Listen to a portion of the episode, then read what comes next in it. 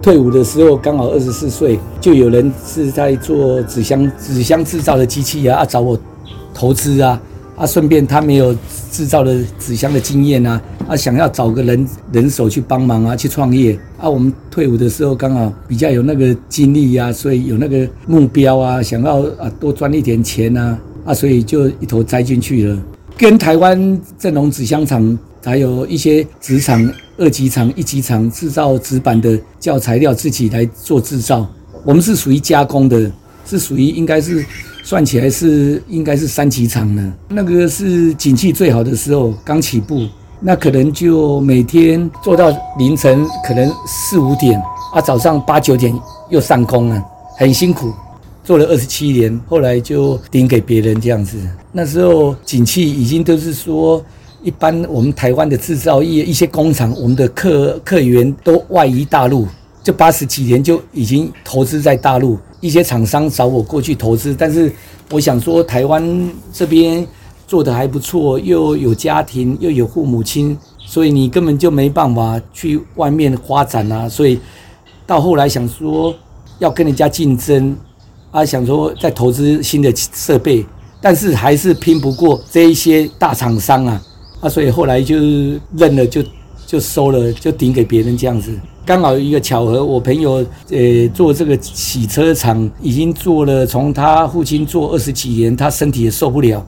当初也想说，我既当老板，不可能来做这种行业啊。我觉得这些工作对我来讲都不是问题啊，只要有心的话，什么行业都可以学啊。因为汽车业，我在当兵之前，我大概有五年的时间，我是做汽车，在半工半读练夜间部，是做引擎修理的，所以汽车这一方面我也蛮熟悉的。不管引擎、烤漆、钣金这一块，我都很熟啦。最好玩的，我觉得洗车这个行业接触的人太多，各式各样的人心态都不一样。有一些人怎么讲？他们对这个洗车业可能把你看作很卑微的工作啊，所以他们有的客人呐、啊、是很少啦，感觉好像是花了钱就是大爷一样，态度会很差。我们这个工作就是挑战啊，就当做是服务业，就是客人至上，心态就是调整。我们是为了赚钱、和气生财，所以很多对我来讲，我是觉得都还 OK 啦。其实做这种行业，说实在的，如果不是我早期是在农村长大的，还有开制造工厂，每天要搬纸箱、纸板的话，其实我跟你讲，很少有人有这种体力可以干这个活。那一台车跟十台、跟二十台、跟三十台又不一样，你要有体力也有耐力。说实在的，年纪跟体力那是相对的，你到了一个年纪的话，体力相对会消耗。那所以这个也是靠平常的磨练呐。要是我重新评估的话，我是觉得我可能一开始我退伍我会来经营这个事业，但是我会走向一个企业化，因为这个是没有风险性，材料成本是很低，主要就是你的工钱，那你的技术没有呆账，有的是可能客人没有带钱啊，他说我隔天拿过来啊，再给你啊，那我算了，那反正工钱啊，有拿就拿，没拿就算了。会有碰到这样子而已，所以我对我们来讲，我是觉得是每天看的都是现金呐。开工厂每天提心吊吊胆呐，因为订单一次都二三十万，拿到钱有时候一百万，被倒的话，我看你整年收入可能就没有，所以是辛苦，但是我觉得很扎实，很实在。所以有时候我告诉我儿子说，你要选择的话，千万不要是去选择制造业来经营公司啊，因为制造业。非常的辛苦，制造业你承担，你要叫材料，你中间的生产过程有一些品质上的管制，你出差错，可能一批货你可能损失就好几十万，客人要验过你才能够拿到货款，还有中间要三个月的支票，还有你要拿现金去拿支票回来，所以中间的过程很辛苦，投资风险性比较大。我的成就感就是说，一个客人的车子，客人来说，哇，这是我的车吗？怎么变成这样子，像新的一样？哦，那个就很满足，让他都会跟你称赞，那是我们最好的回馈啦。不是说是钱的问题而已，他会认同你，我们就尽心。像我客人来我车厂的话，我会把客人的车当作是我的车来处理。客人都跟我讲说啊，不用，没关系啊，那么仔细干嘛？但是我说啊，没有，那是我的习惯性，所以我是觉得这是最大的欣慰啊。最近我把它观察哈，现在租赁车蛮多的，有一些公司它可能是为了报税的问题，他们会去用租赁的。这一些租赁车也是高档车，都是双 B 的，他们的心态可能就是租赁的，所以这一些人想说，反正我租赁的车有随便洗洗，交代的过去就好了，也不用再做什么打蜡啦，再进一步来处理呀、反正三年到或是五年，我就换一台新的啊。还有现在自助洗车的也蛮多的，加油站啊，各方面设点的自助洗车，那一般的心态就是说。对我们这一些行业也有冲击啊，但是我是觉得说市场还是那么大，大概一天都是二十来台的车子，主要就是打蜡为主嘛。啊，做久了你要爬上爬下，还要弯腰，还要抛光，抛光抛光机重量大概一个都是三五公三三四五公斤，说实在也是蛮负荷的。那怕损伤到车子，所以手指头都会长久下来都会变形。晚上睡觉其实。关节都会，最起码会有三四以上都会醒来，关节都会痛，都会肿胀。那去看医生，他只能说你不做就好了啊，所以只能忍下来，泡个热水啊，自己晚上拉一拉这样子啊。啊，如果有时候如果说一个礼拜如果有休息一天两天，就缓和很多了。看天吃饭。如果天气稳定的话，客人他们才会过来。那如果说天气不稳定，他们车子洗了又下雨又没用。我觉得最难洗的就是修理车，高的车子洗下来，可能我的全身都湿掉了，要爬上爬下。那个修理车有的最难洗，就是它的高度高啊。因为我小时候我们家，哦，做的行业太多了。我妈妈、我爸爸很辛苦。种茶叶啊，种稻子啊，种竹笋啊，还有烧木炭啊，都在万芳这边。那所以说，我就觉得说，哎，也要感谢我爸妈他们呐、他们其实那种，我觉得那种年代，一生可能都在工作，很辛苦。所以让我感觉，我说人生嘛，六十几了哈，也要有几年属于自己的时间。我一直想说，让我们能够休闲。毕竟一辈子都在创业啊，经营那么多，一辈子哇，大半辈子的时间都是在事业上创业。不管好坏的话，我们总是要留些留给一些自己的空间呢、我下班的话，我的休闲就是到菜园来浇浇水啦，看看花啦。因为我小时候就在这边土生土长。那这个菜园这个地的话，也是我妈妈、我爸爸他们辛苦买下来的地。那本来要盖房子，后来又因为有一些因素结印的关系，所以被征收了一些。目前就摆在这里，我想就把它当做一种休闲啊，当做一种农园，当做舒压。有时候朋友还可以来这边啊，观赏一些花木啊，那种心境就不一样。一天的辛劳，我觉得说哇。看到这一些天然的这种鸟类啦、保育类啦，这一些花草的话，感觉精神上就差很多，完全一天的疲劳就消失了。我老婆跟我讲说：“你那么累，干嘛还去菜园？”我说：“不一样的心境。我在营业场所是一种压力，时间的压力，针对客人要交交车的压力。但是下了班是属于我个人的时间，我可以把时间拿来自己要怎么利用都可以。”我每天几乎再忙，一定会来菜园一趟，就那种自然的吸引力，因为有花草嘛，这种磁场它就会无形当中会吸引你，你就不知不觉就一定会到这边过来，那种感觉就是，诶、有一种充电的感觉，那种精神真的很好。下了班，本来在上班的时候很累了哦，但是我一到菜园，我觉得奇怪，可以忙了两个小时，就觉得很轻松。有时候，譬如一些花。刚开始买几棵种苗，后来每年就自己自己插枝，每年每年的这样增加啊。如果说能够存活二十棵、三十棵，那都没关系。土地嘛，你不去把它耕作，不种植东西，你摆了十年、一百年也是长出来都杂草。植物从我栽培，有时候都二三十年，有的植物很大棵，那都我都舍不得大棵的植物，我都舍不得卖，那个可能就当做一种标本。最起码就是先打造一个园区，看起来就是哎，来大家看的哇，这个就是一个花园嘛，不是菜园，而是一个休闲的花园。其实说实在，我小时候看到一些植物种植的话，我都会怕。以前哦，做不完的农事，除非过年除夕夜放假，初一放假，其他每天忙不完的农事。小时候我，小时候我根本就不想做，很奇怪。有人跟我讲说，你是以前怕到了，后来就现在来补做回来，是不是？我说有可能。我说年纪到一个程度的话，也许会转性了。感觉看到植物，对我们来讲是成就，会有无形的感情产生。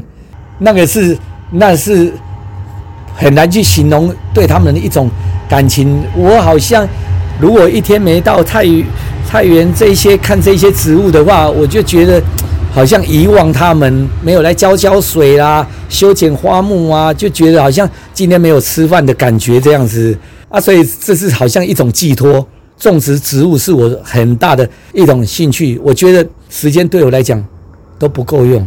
连有时候在睡觉都想说，哎，我明天要种什么东西？要那个花没有，呃，剪枝啊啊，怎么样啊？晚上都会惦记着，你知道吗？把它当做就自己的儿子女儿一样，那种心境的，那种特别的感情的，真的。我如果早上上班之前，大概都会有差不多一个小时来看看。啊，下班以后如果夏天有两个小时，最起码会待两个小时。啊，如果冬天天气比较暗，我也会来的时间会差不多来个半小时或一个小时，比较短。大部分还会利用下雨天我车上休闲，我都会整天都在这边。你如果没这个心思，没没这个毅力的话，我跟你讲，很快就会把这一片荒废掉。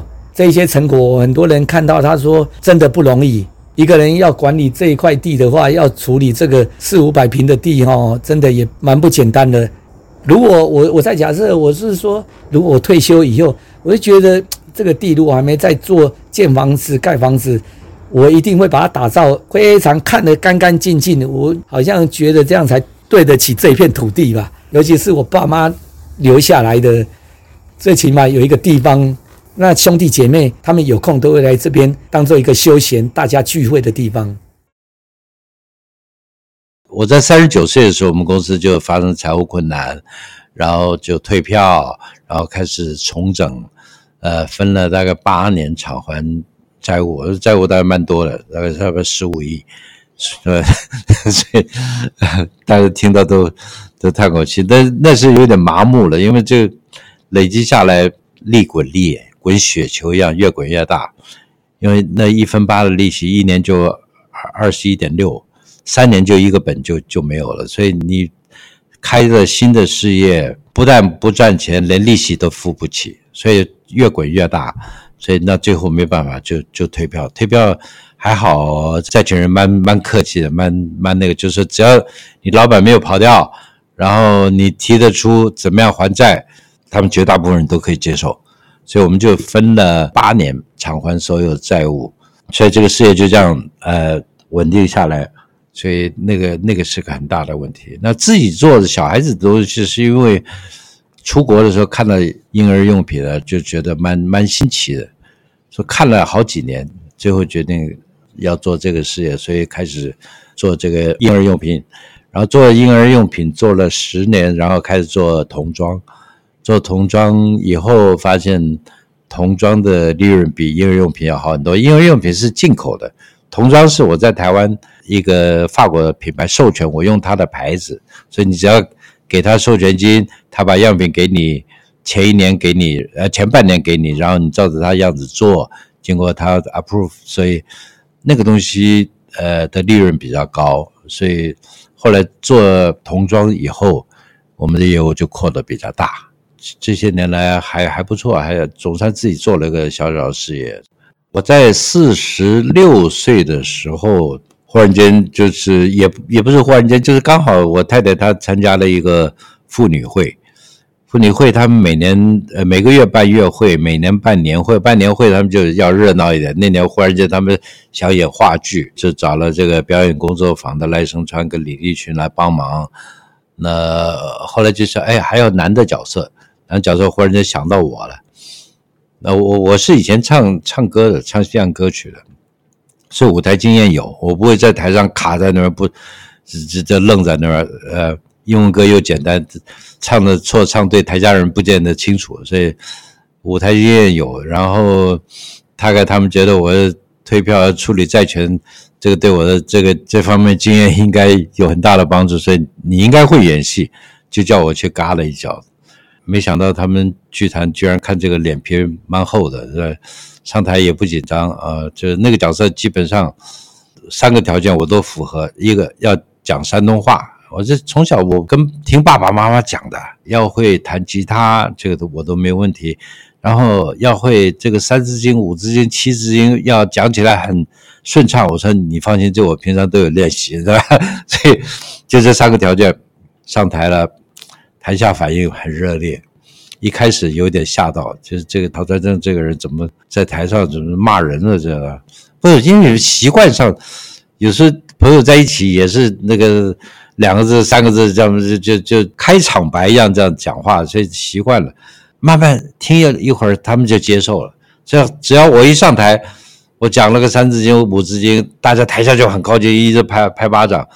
后来演完了下台，赖声川、李立群就找我说：“哎，你可以演戏。”以后希望你来跟我们一起一起演戏啊！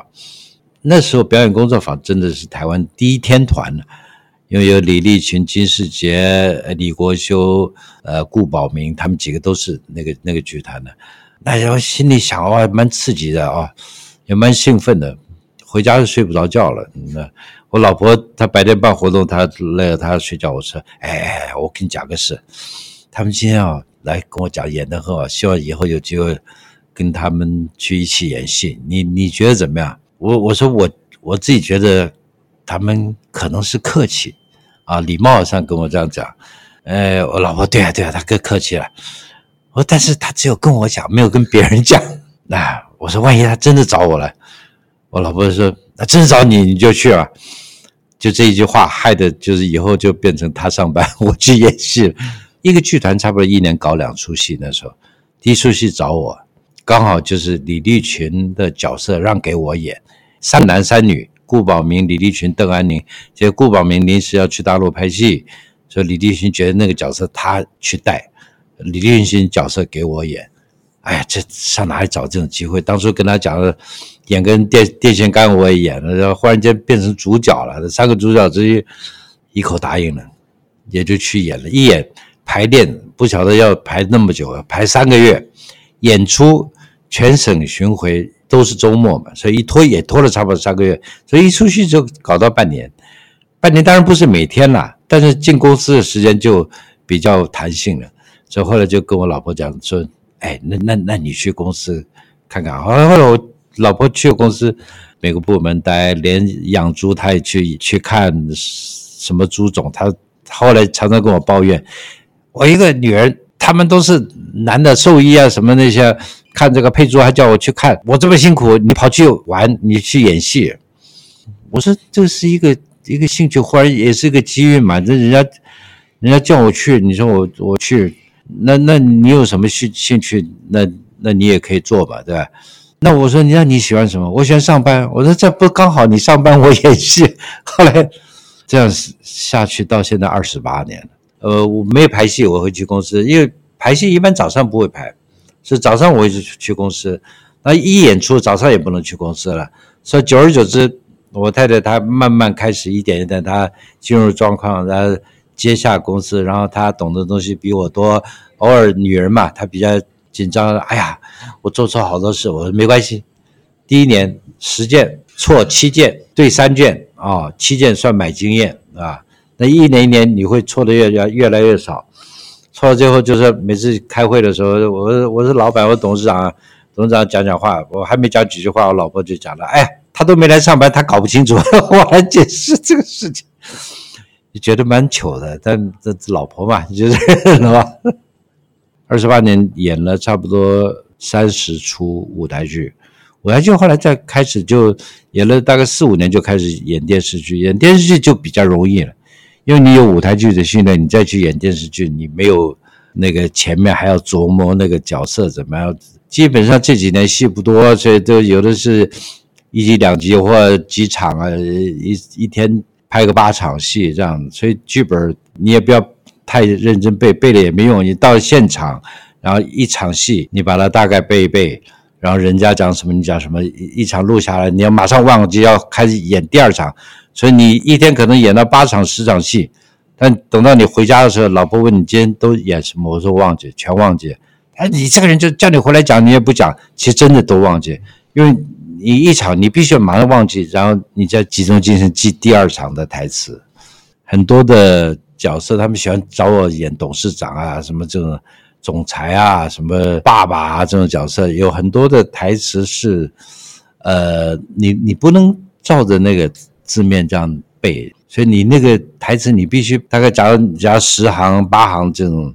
东西你要把它消化掉，用你自己的语气讲，就会比较真实。因为你假如硬背，要想下一句的时候，那导演就要骂人了。背不好你就跑来演，对，那找我去这点比较容易，我就大概意思知道。然后什么怎么开的头，怎么结的尾，你要抓到，因为你结的尾那个几个字，可能要给下一个人去接你的那个台词。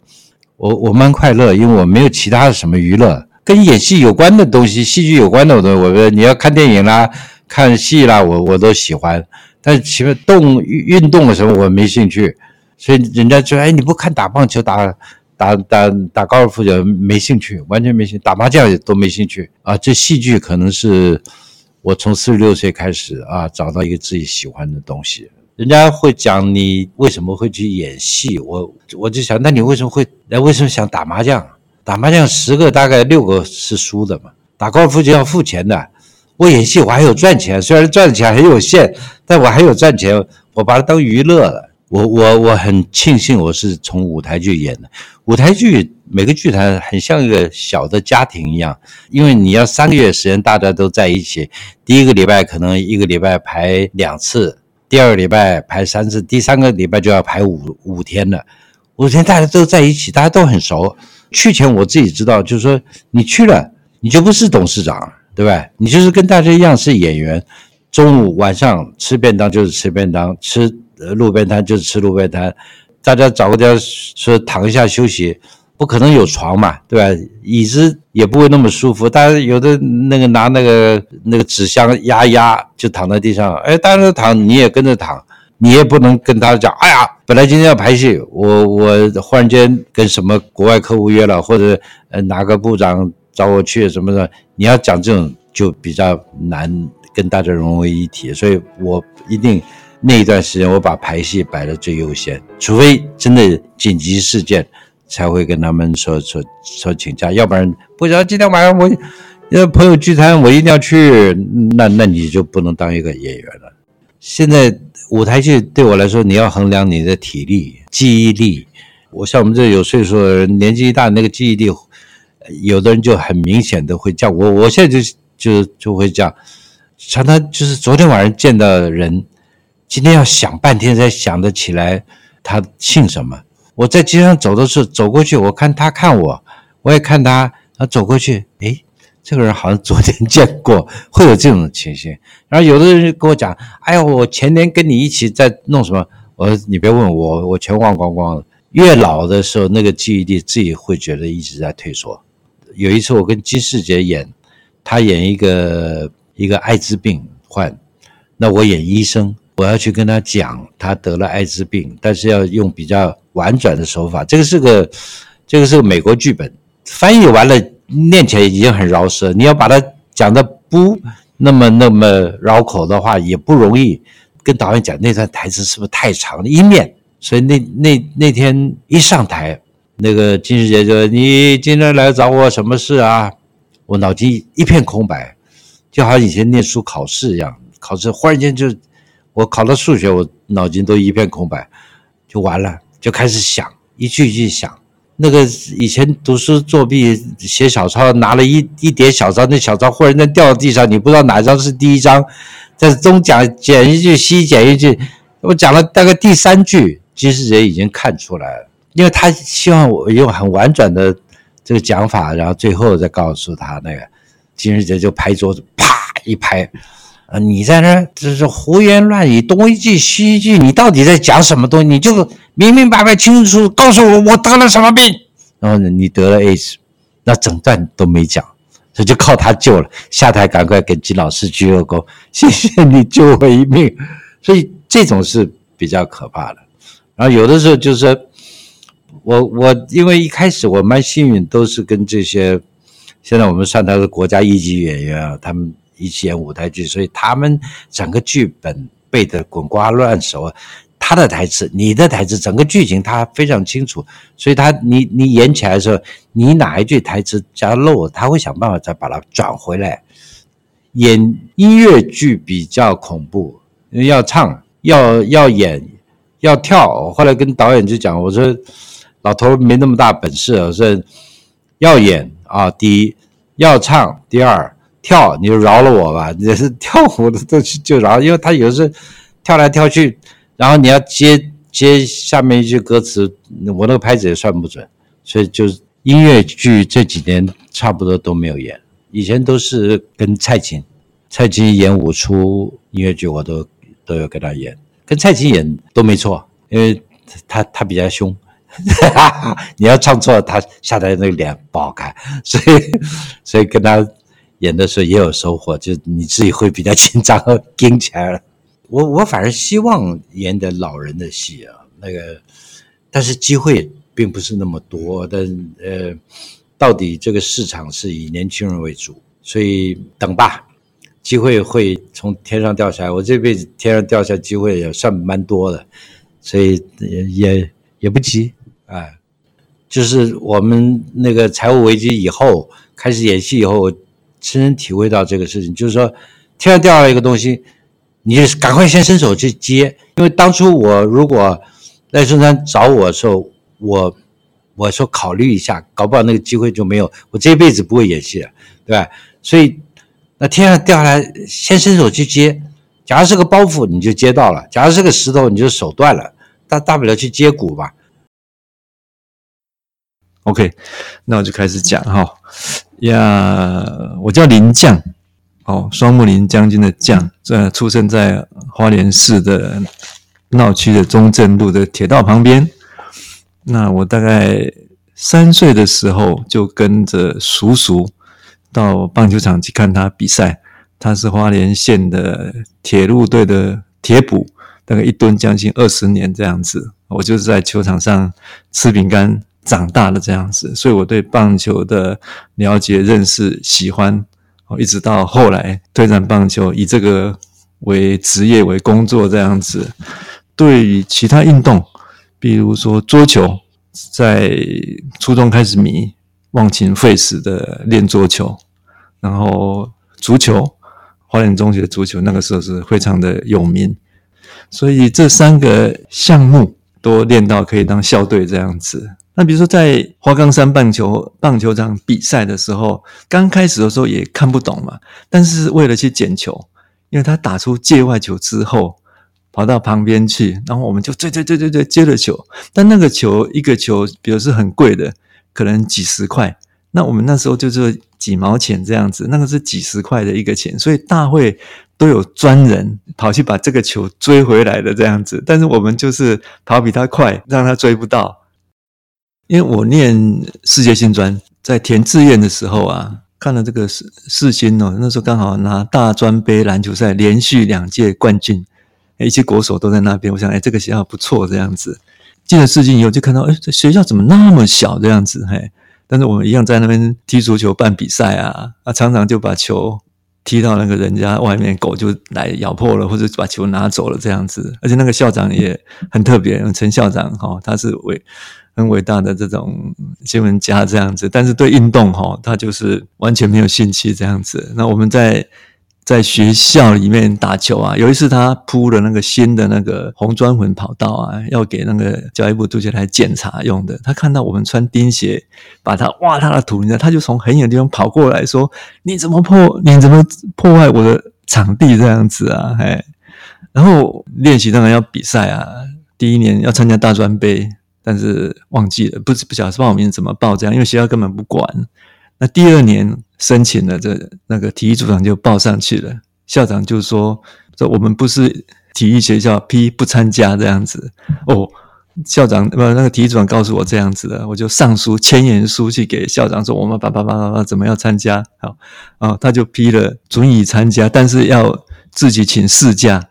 那时要考一关的，那个操行分数就没有八十分的。但是如果打前三名的话，可以以记功来补回你的操行分数。就这样的苛刻的情况之下，我们还是组队去参加比赛。讲到这里，就是我念的新闻，但是我基本上没有想要当新闻记者。我的文笔写得不错，也很认真学那个采访学，所以老师那个时候在大报当采访主任，就把我叫过去说：“哎，你喜欢当什么记者啊？我帮你介绍。你喜欢政治吗？我摇摇头。你喜欢经济吗？我摇摇头。你喜欢社会吗？我又摇摇头。他就几乎晕倒了，你知道吗？那你喜欢什么？他喜欢体育。哇，他几乎就不做声。那时候体育就是可能在他来看就是很次要的一个东西。所以我毕业了之后做了好几个工作，但是也没有想要跑体育新闻这样。那后来我在家里就在社区棒球队在打球的时候，看到《民生报》的样报，他从第一版、第二版、第三版，通通都是体育版。说我说叮当，这个是我要的，我一定会进去这样子去应征呐、然后得到面试机会，然后就进了《民生报》。我对这个东西应该是非常了解，从国中开始就非常了解，对怎么推展，然后有什么好处、坏处、弊端比较清楚这样子。所以我大概做了三年之后，写了就是很多的建言这样子的。哦，有一个那个时候的体协的长官，他就跟我讲说：“啊，林将，林将，你不要再写了嘛，没有用的啦。你看，就像我们在立法院吼讲那么多吼。”没有用的，那个时候的立法院是老的立法院，不是现在，但是终身制的立法院。所以那时候我就感觉到，就是 当记者好像狗会火车这样子，汪汪汪，但是没什么用处。所以就就想说，哎，跳出来做一点什么事这样子。所以就自己到朋友的杂志社去，然后去学习办比赛，当经纪人等等等等这些工作都做了。啊，之后就进了职棒联盟。朋友说，我的细胞里面，我的身体里面有运动的细胞，尤其是那种推广运动的细胞。那从求学到工作，不管在学校在社区，那我有球可以打就打，有队可以参加就参加。哦，那如果没有队的话，就自己组一队；那没有比赛的话，就自己办一个。那另外，对于把运动就是推广出去，我很有兴趣。比如说少棒训练营，台湾的少棒训练营，大概是我第一个办的，将近四十年前的，在民生社区就办了一个民生社区的少棒训练营，然后延续下来了，办了可能八届十届，我就做了蛮多事情，但是大的做不起来。比如说我有各大城市的百万奖金桌球大赛这样子，但是要碰到百万奖金哈。哎，不是我的能力可以办得到这样子，有这个构想，但是我的执行力就不好，只能办一些小比赛。我参与的活动其实还蛮多的，比如说，呃，台北马拉松，好，那个时候就纪政季姐在田径协会当好像总干事，后来当理事长这样子嘛，那就找我去帮忙，因为我到国外看过马拉松比赛的情况，我知道怎么样把它办得。热闹这样子，哎，我就开始去规划，然后把那个颁奖台啊什么都弄得很棒这样子啊，像国际性的这样子啊。那时候还没有比赛之前，那季节就是哇，一看就眼睛一亮，怎么是这种？他以为是台湾办的，就是台湾式的比赛这样子，一看就像国际比赛这样子。另外，经纪人方面啊，比如说我当过那个林义杰的经纪人。跟他去跑这个戈壁的那个，好像是好像六天五夜这样子哦，帮他募款。他跑路，我们就开吉普车跟着跟着开，基本上都没有路了。有时候还是要开玩笑说，哎，有车坐就坐车，没有车车坐就是骑马，不然可能要骑骆驼了这样子。那哦，对，我也跟那个兄弟饭店的老板洪洪董。我在当兵的时候，我当兵大概是民国六十年到六十二年的时候，是当兵在六张犁嘛，所以常常跑到台大去打球，这样看有没有球可以打，就看到有一队看起来不是很厉害的那种队啊，哈，但是有穿球衣，就在那分队比赛，然后每一次都会找人来参加，凑足两队十八人这样子，那我就常常去跟他们跟他们打球。那后来才知道，那是我兄弟饭店的老板，几个兄弟都一起来，员工就是一起来打球。从那个时候我就认识他了，每个礼拜都常常一起打球，一直到了职棒是一九九零开始，意思就是民国七十九年嘛。他我从报纸上看到说，诶，他要组职棒这样子，而且是紧锣密鼓的，那是开始要筹组了这样子。诶，我说怎么没有找我呢？有一次我就去找他说，诶，我的心里想说，诶，某某人你都找了，怎么没有来找我这样子呢？就毛遂自荐这样子。就他就说，好吧，那你就来吧，就给我当赛务主任。大概就是他下面的一些工作都在我在做，比如说从规章。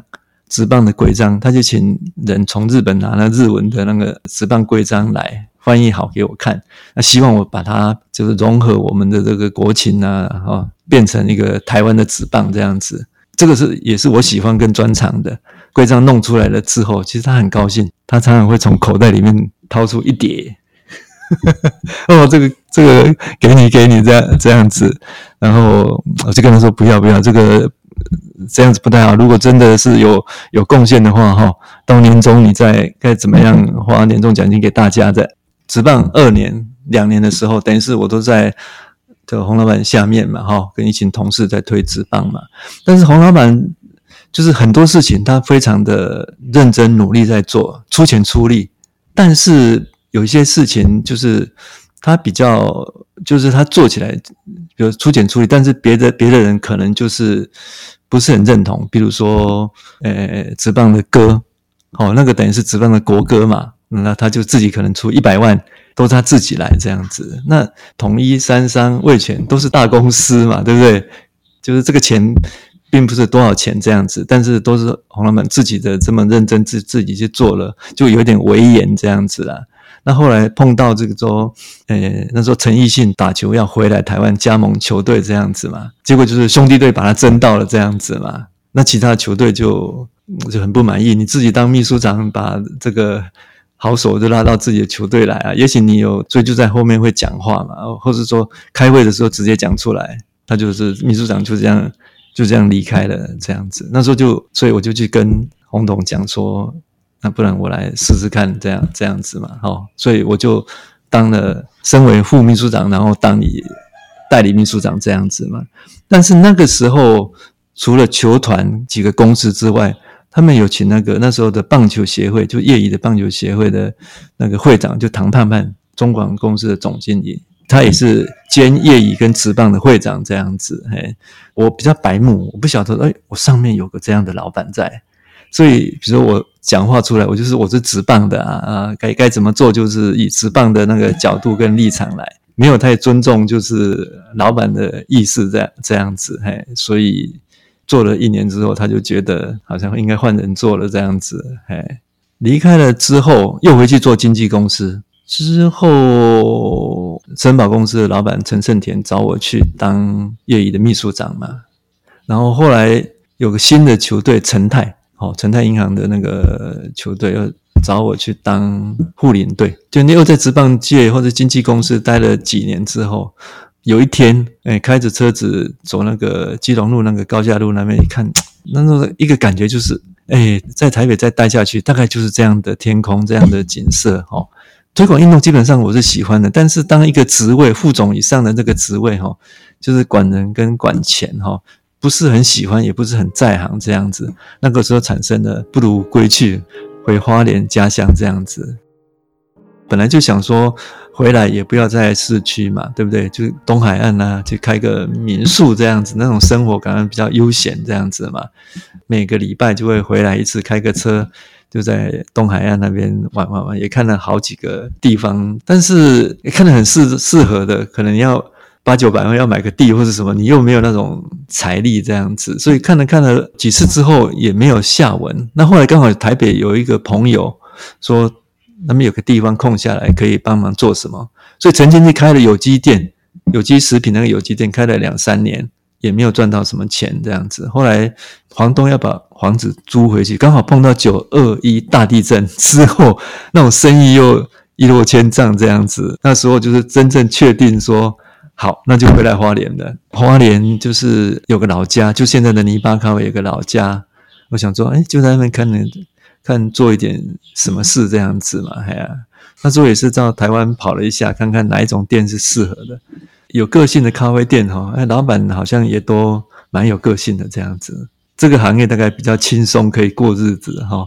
所以就开了咖啡店这样子。嘿，其实林巴咖啡那边从小其实是我妈妈在开的那个百货店，百货店什么东西都卖，连女生的奶皂、牙膏、爱国奖券啊等等都在卖的一个地方。所以我从小其实是跟在妈妈旁边哈，看她怎么做生意，所以做生意大概不是很陌生这样子，但是开。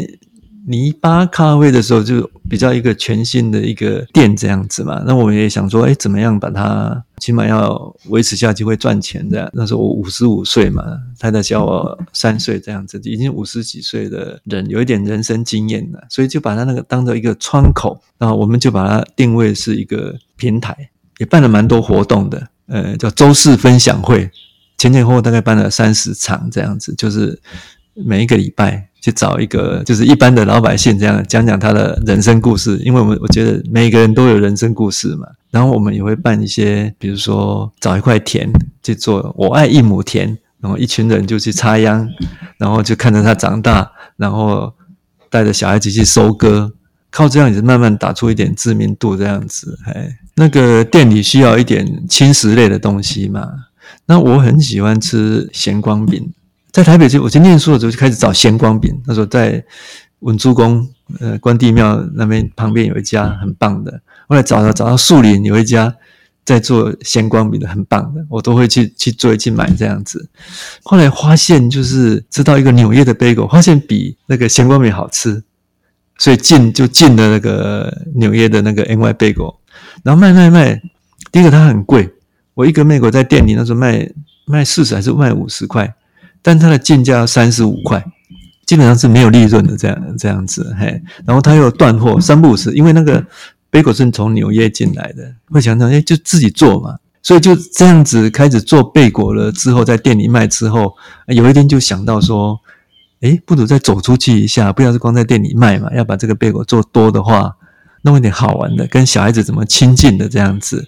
所以就请女儿设计的这个，先想出这个名字啊，这老鼠贝果哈。那名字怎么来的？就是，诶，我觉得我们的工作室是就是实验室，专门实验做贝果的那个实验室。那实验室就养很多的白老鼠，那我就是第一只这样子哈。那女儿就帮忙，女儿学设计的嘛，就帮忙做一个 logo，然后打造一个三轮车，哦，挂上我的那个眼镜跟大鼻子，然后找了一个朋友给我一个阿哥哥脸，咚咚锵。咚咚锵，咚咚锵锵，咚咚锵。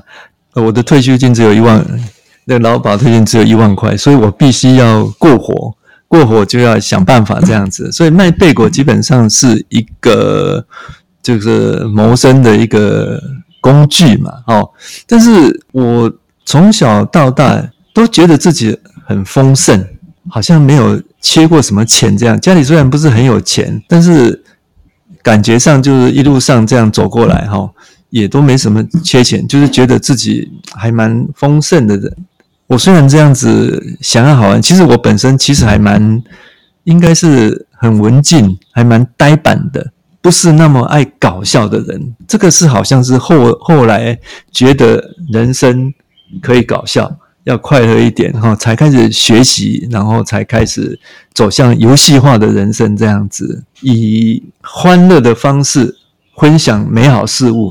欢乐的方式就是这种造型啊，这种声音啊，就分享自己努力做的贝果，应该产生了蛮多有趣的好玩的事情。比如有一次，我就骑车子咚咚锵，咚咚锵，诶，经过了一个。那是争鲜吧，这样子，争鲜寿司这样子，有一个小女生，她就站在窗户里面，这样玻璃窗里面这样子，她看到我这样经过，咚咚锵，咚咚锵，就一直看，看得很惊讶这样子嘛，哈，诶，我就停下来，我就给她咚咚锵，咚咚锵，她还是没有反应，好，然后我就跟她呀呀呀，之后再咚咚锵，又没有反应，但是我在第三次的时候咚咚锵，呀呀呀的，她就笑起来了，你知道吗？哦，就是我那个他笑起来那一刹那，我的感觉也是那个让让一个小孩子哈、哦、很高兴的那种爆发他的笑容哈、哦，哎，我就从这里得到很大的快乐。有一个绘画班，有一个老师，他会找我去讲讲故事，然后叫小朋友来画我这样的一个造型，等于是我是当模特这样子嘿。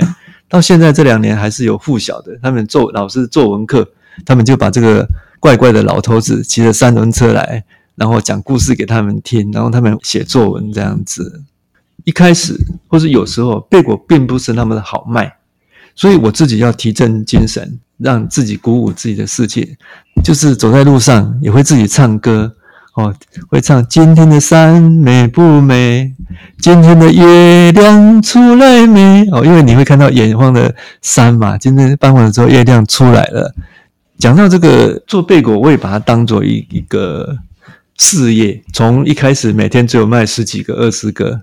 这样的情况之下，我也很认真学经营管理，这样子想要把它变大哦。比如说通路应该是从自己的三轮车，这个自己的店里，然后批发给这个咖啡店，或是有其他的商店。然后三轮车希望就是从一台三百六十五台，各乡镇都，也曾经做这样的规划，然后也曾经有招募人来一起努力。但是我后来发现，就是你要让一个公司。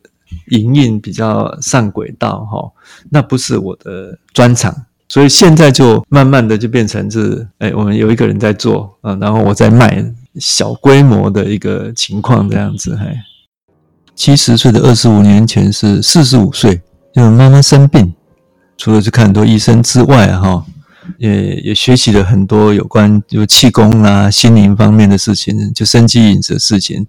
陆陆续续就有参加一些研习营，国内国外的研习营啊，看书啦，哈，这个有关这方面的东西，然后回来花莲仍然持续不断这样子嘛，哈，去年应该是六十要过七十这一年了，哈，诶，我觉得就是有不一样的状况发生，比如我身体的状况，脚啦、腰啦，或是哪里就出现一些一些病痛的这样子，而且不太容易好。因为我练这么多东西嘛，包括身心灵的东西，练练练，有有有把它弄好了，好。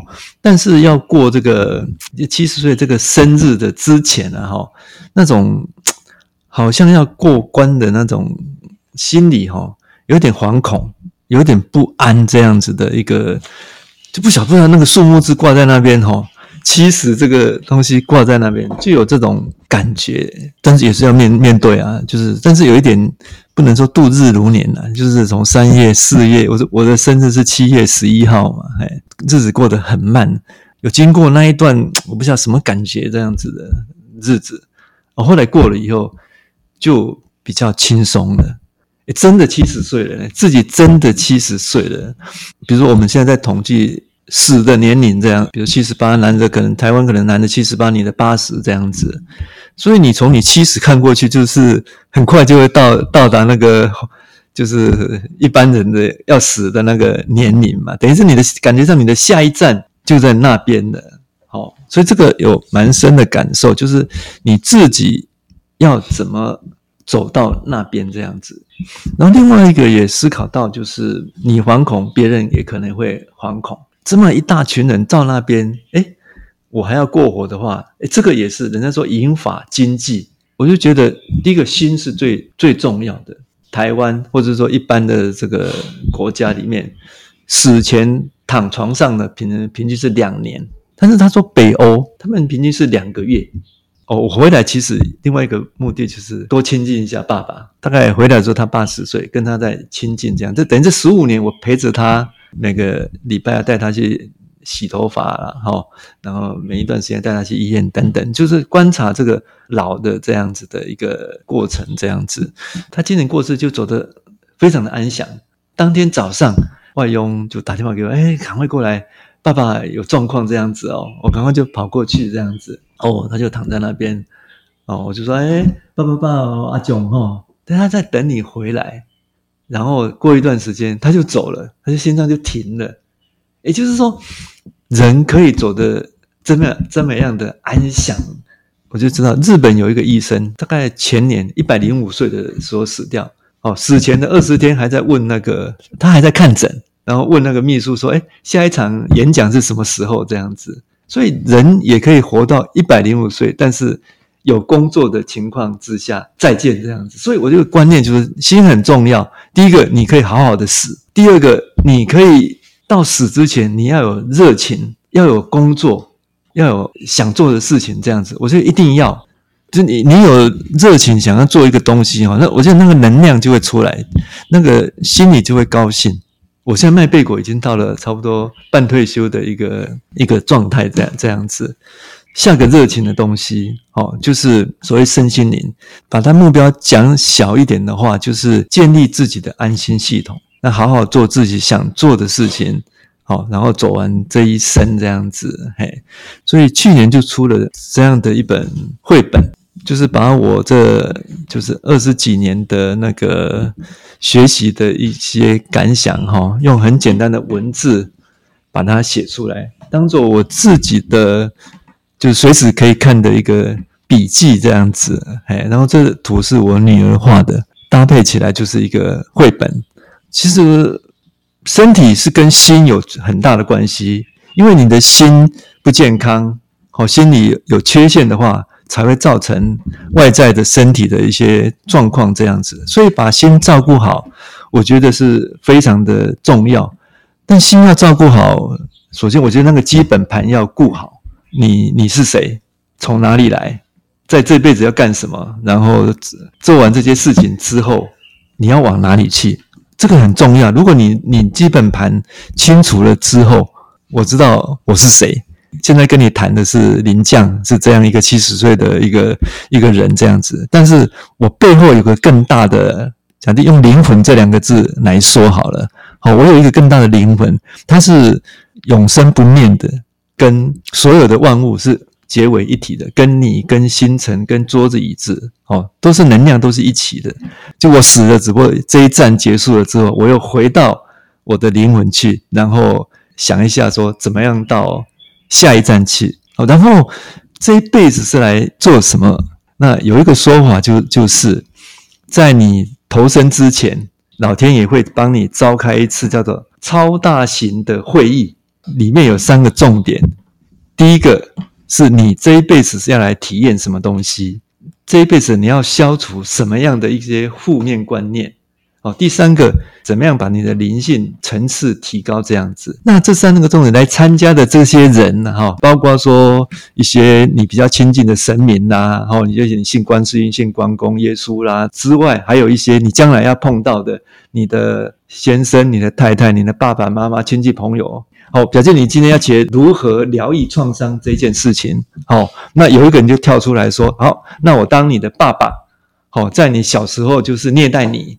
那另外一个说，诶，你可能要学习一些有关什么司法的事情。他就说，有人就自愿当小偷、当警察、当法官，所以这些人都认养了自己的工作这样子。所以我来投身所有碰到的每一件事情，基本上是有原因的。我今天碰到一个状况，好的、坏的，诶，它背后都有一个就目的。当你知道这样的一个状态的时候，你就碰到任何事情，你不会说啊，我怎么这么倒霉呢？像现在我的过日过日子哈，比如说我虽然知道，诶，可以像我爸爸这样走得这么安详，可以像那个一百零五岁的医生哈，走到最后一刻，你还有热情，还有工作哦，你知道是这样子，但是你也必须知道无常这件事情，你明天会怎么样，没有人会知道，所以你就抱着说，诶，你就往那个方向，有光的方向前进，那到底能够走多远？其实。是不知道的，就是臣服。你有想法，要按照这个东西去努力去做。但是当碰到一些突如其来的事情的时候，我以前常常会 觉得自己的喜好啊，这个我不要。但是现在我比较会抱着说，就让他来。比如说下雨天贝果卖不出去，你怎么样心情就是就是好不起来嘛。所以这个时候你可能要调到基本面来了。基本面就是一切 OK 嘛，对不对？你死都不怕了，还没有卖贝果又怎么样？这样子你也担心，比如说我儿子、女儿、太太他们的情况啊，他们的发展啊，他们的身体啊，所以担心的时候，诶，你给他祝福。这个世界上其实外境是由你内境而产生的，你要把自己过得好，你要感觉自己是很丰盛的、很平安的。当你感觉这样的时候，你周围。就会感受到同样的一个频率，他们也会变成这样子的平安。诶，大家好，诶，我是王来爸，有人叫我是凤梨老子，阿马龙叫我是凤梨果。啊，我头发长长的，也能有称呼我是艺术家。对，那到底哪？到底我是哪哪哪一类的人？啊，你你喜欢就好啊，爽就好。对，我为什么哈？哎，这么早就退休？其实，其实我的退休年龄是四十九岁。为什么四十九岁？因为我的生涯规划就是小孩子建立思想观念正确，养成独立的精神，那以后就要靠本事在社会立足。就是因为这个要在社会上立足，所以他们已经在工在社会上有一个工作了，所以我觉得我就不用负担他们的读书的一些生活费用跟教育费用，所以我毅然决然的决定我要离开职场，我要好好的、很潇洒的、很洒脱的过我的生活，因为我想活得人生精彩。那退下来以后，其实我是流浪的，对。其实那个退休哦，那个过程其实是遇到一个贵人，就是我的副总，他一直丢那个楼梯给我爬，有一个很好的一个主管的切，他一直希望我来接，但是我就跟他说哦，我不想要，因为我年纪大了，如果要提升的就是要年轻化，我还是坚持我的生涯规划，我是还是要离开的，我也拜托他帮一个小忙，那时候有失业补助嘛。对，像公司给了一个失业补助，啊，失业补助金里面好像是领了半年吧，那个半年里面一个月好像有基本薪这样子，然后我就开始去流浪，拿那拿那些钱，每个月都有钱进来，一部机车，然后带个水桶，包包包包有的没有东西，然后就出去了。对，其实人生哈，是从那种历练经验去淬炼，你才知道你要什么，不要什么，而不是说建立什么条件。因为我有看到艺术家，艺术家有时候他们生活有时候真的是蛮辛苦的。一些艺术家真的是阵亡，但有一些艺术家是怎么样？是很坚强的，他像打不死的蟑螂。他们用自己的方式去生活，创作就是不停的创作，就是坚持。所以是从艺术家的身上学到他们的生活的一些精神，让我深深的体会体会到说，淡泊名利。怡然自得，远远离尘嚣，回归自然。我的心灵很平静，对，我我的欲望已经减少，然后开心快乐。对，其实我退休下来的话，其实我的计划是说，我要就是省吃俭用，我要生活简单，简单的生活。然后我要像一只天空的小鸟这样子飞来飞去，很自由。我喜欢文化，我喜欢去接触人，不同的人、环境的文化，所以其实我觉得人的生涯规划每个人是不一样的。像台湾社会有主流社会，有非主流的，每个人的生活的选择都不一样的。基本上，应该这个是应该是我的生涯规划里面的属于我的选择。那我选择了，然后我就很自然的找我的我的选择的目标，然后就一步一脚印的去走。那我也不知道明天会发生什么事情，但是我选择了这个目标，然后往前走的过程中里面，我得到很多的开心，很快乐。呃，这个是用金钱买不到的。我希望我有一天能成为一个生活艺术家。以前在传统的年代，长辈一定希望他的小孩子要远离乡下，然后会把你提出去。去都会去去去去工作去赚钱，因为务农很辛苦，所以在农忙的时候，我会去帮他们的忙。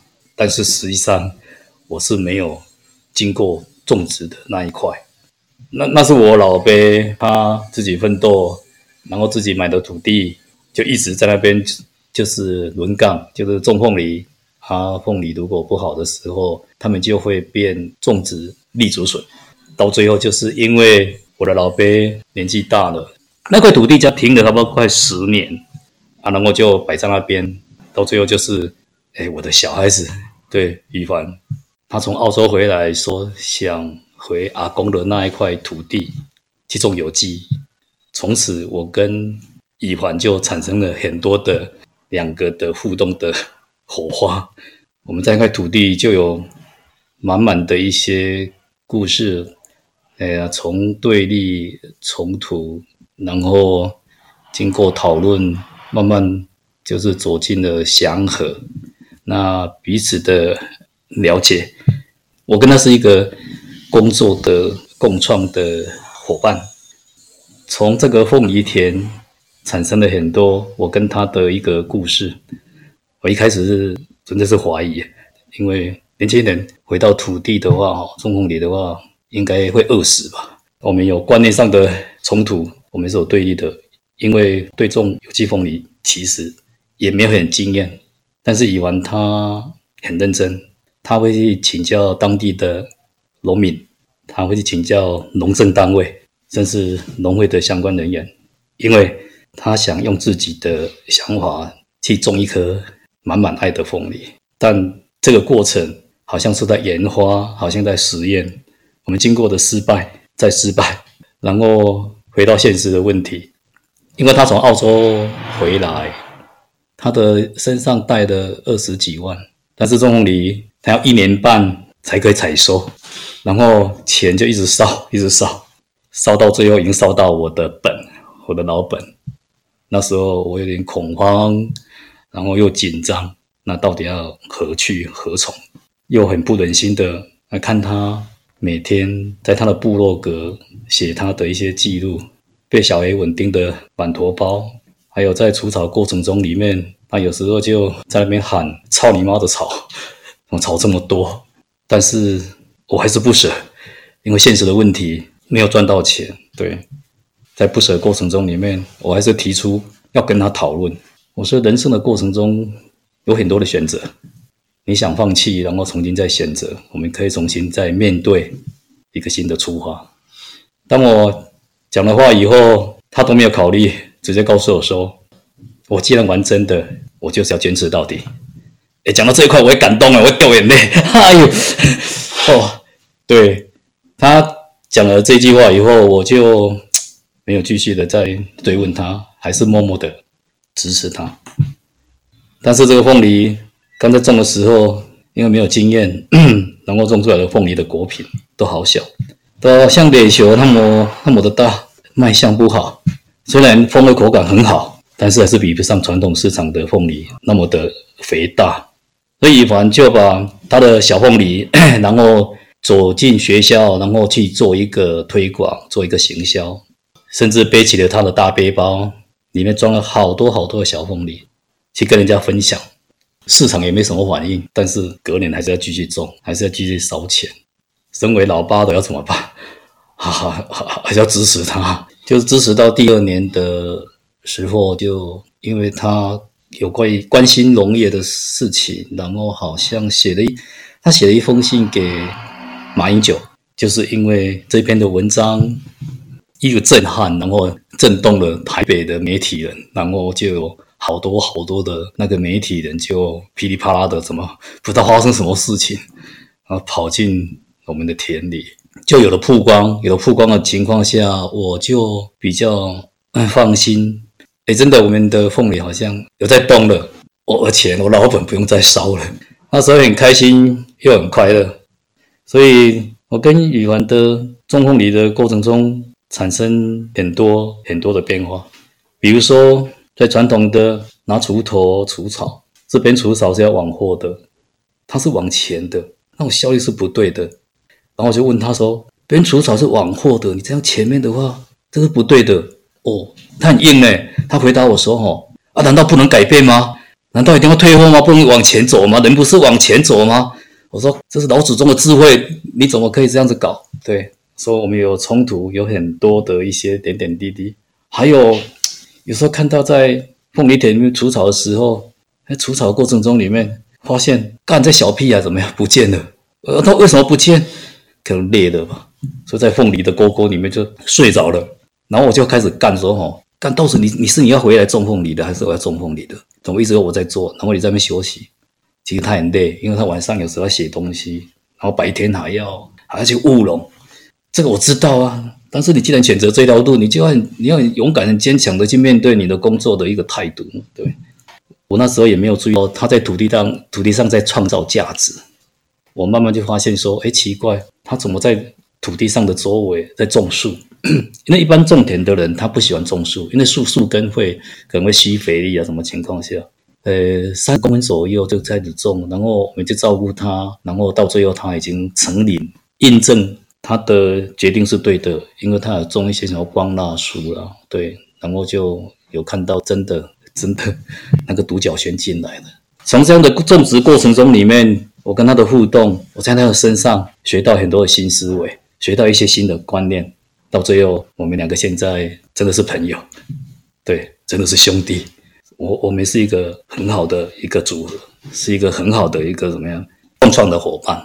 那过程我也学到很多了。那首先也是要感谢宇凡哈，他也带给我认识很多的年轻人。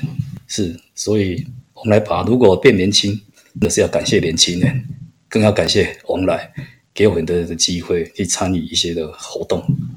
所以真的，我们往后的日子还要走得好远。对，但是其实我的一些世界观的改变，其实王来他真的是我的贵人。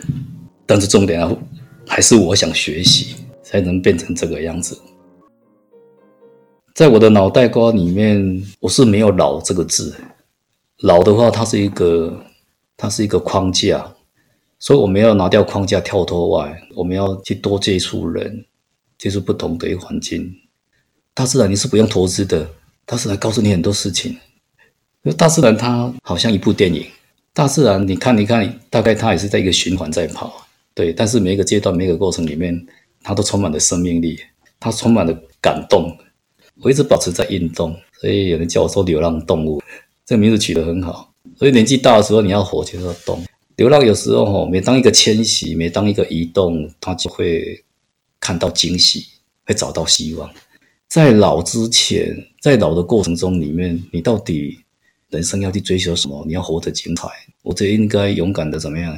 开启那一道关闭的门，然后去多接触不同的人跟环境，跟人家交流。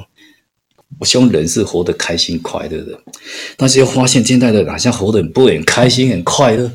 对，但每次把好朋友带进我的土地的时候，他们就很开心很快乐。那到底发生什么事情？既然开心快乐，我就想继续的做下去。这样子，像我昨天就看到小白兔妈妈带小朋友。那边蹦蹦跳跳，然后在那边吃草，对，而我就很感动，就因为我割草完以后，那个嫩草就出来，对，啊，然后就在那边吃嫩草，然后给你排便，我看到那个排遗，对，然后我又观察它怎么跳，对，那跳进那个草丛里面，我目前的话好像有一点 跟那个自然的 自然就在共生，好像我的周边都有一些自然的好朋友。我看到他们可以叫出他的名字，我甚至听到什么声音就知道什么什么什么过来，什么进来，这样也是静静的躺在那个躺椅，看落叶飘，美美的这样子的舞姿这样子，然后看看风吹的时候，那种草的摇动这样子，微笑，好像在跟你打招呼，say hello 这样子，对，好像带有一种在感谢我们对他的一个友善的情况下。就是好美，作品太美了。对，我叫白毛哥，你知道为什么人家都叫我白毛哥吗？你看一头的白发，我大概从五十八岁啊就开始白了，尤其小的时候，人家也都叫我白毛哥。我从国小就开始，大概十分之一的白头发了，差别差别那哈，就是有一点点掺杂了，所以我国小的绰号也就叫白毛。然后年纪大，人就叫我白毛哥嘛。哎，我是自己是在做食品加工啦。我们家那个是一个家族企业。我是四十二年次的人。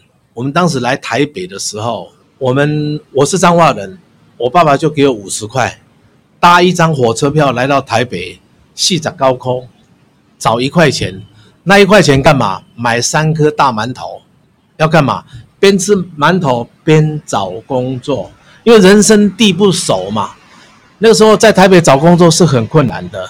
我那三颗馒头是让我度三天，睡台北车站，找到一个工作做工作，自己又喜欢读书，所以就去读夜间部。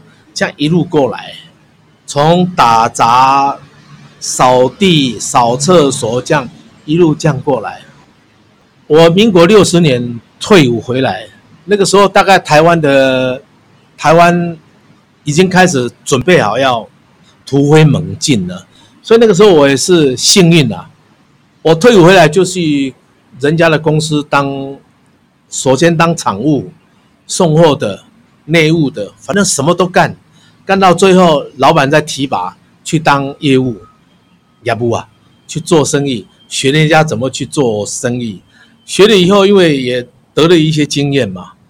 得了一些经验，然后我们自己家族，像我姐夫啊，就登高一呼啊，我们去做一个创业，做一个，哎，我们就把自己的机器杀青我清，几万块这样拿着，从最开始的骑脚踏车送货、三轮车送货、骑摩托车送货，一点一滴的，到现在哎，做一个做一个一个公司出来，所以我也很感谢台湾，大概就七十年，民国七十年的时候。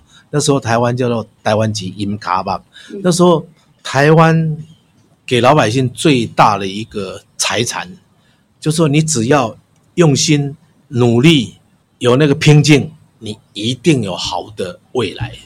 哇，那个时候我们大家客厅就是工厂啊，哇，我我们在外面创业，家里的老婆就在那边撑浆啊、提刷，然后做一些手工啊。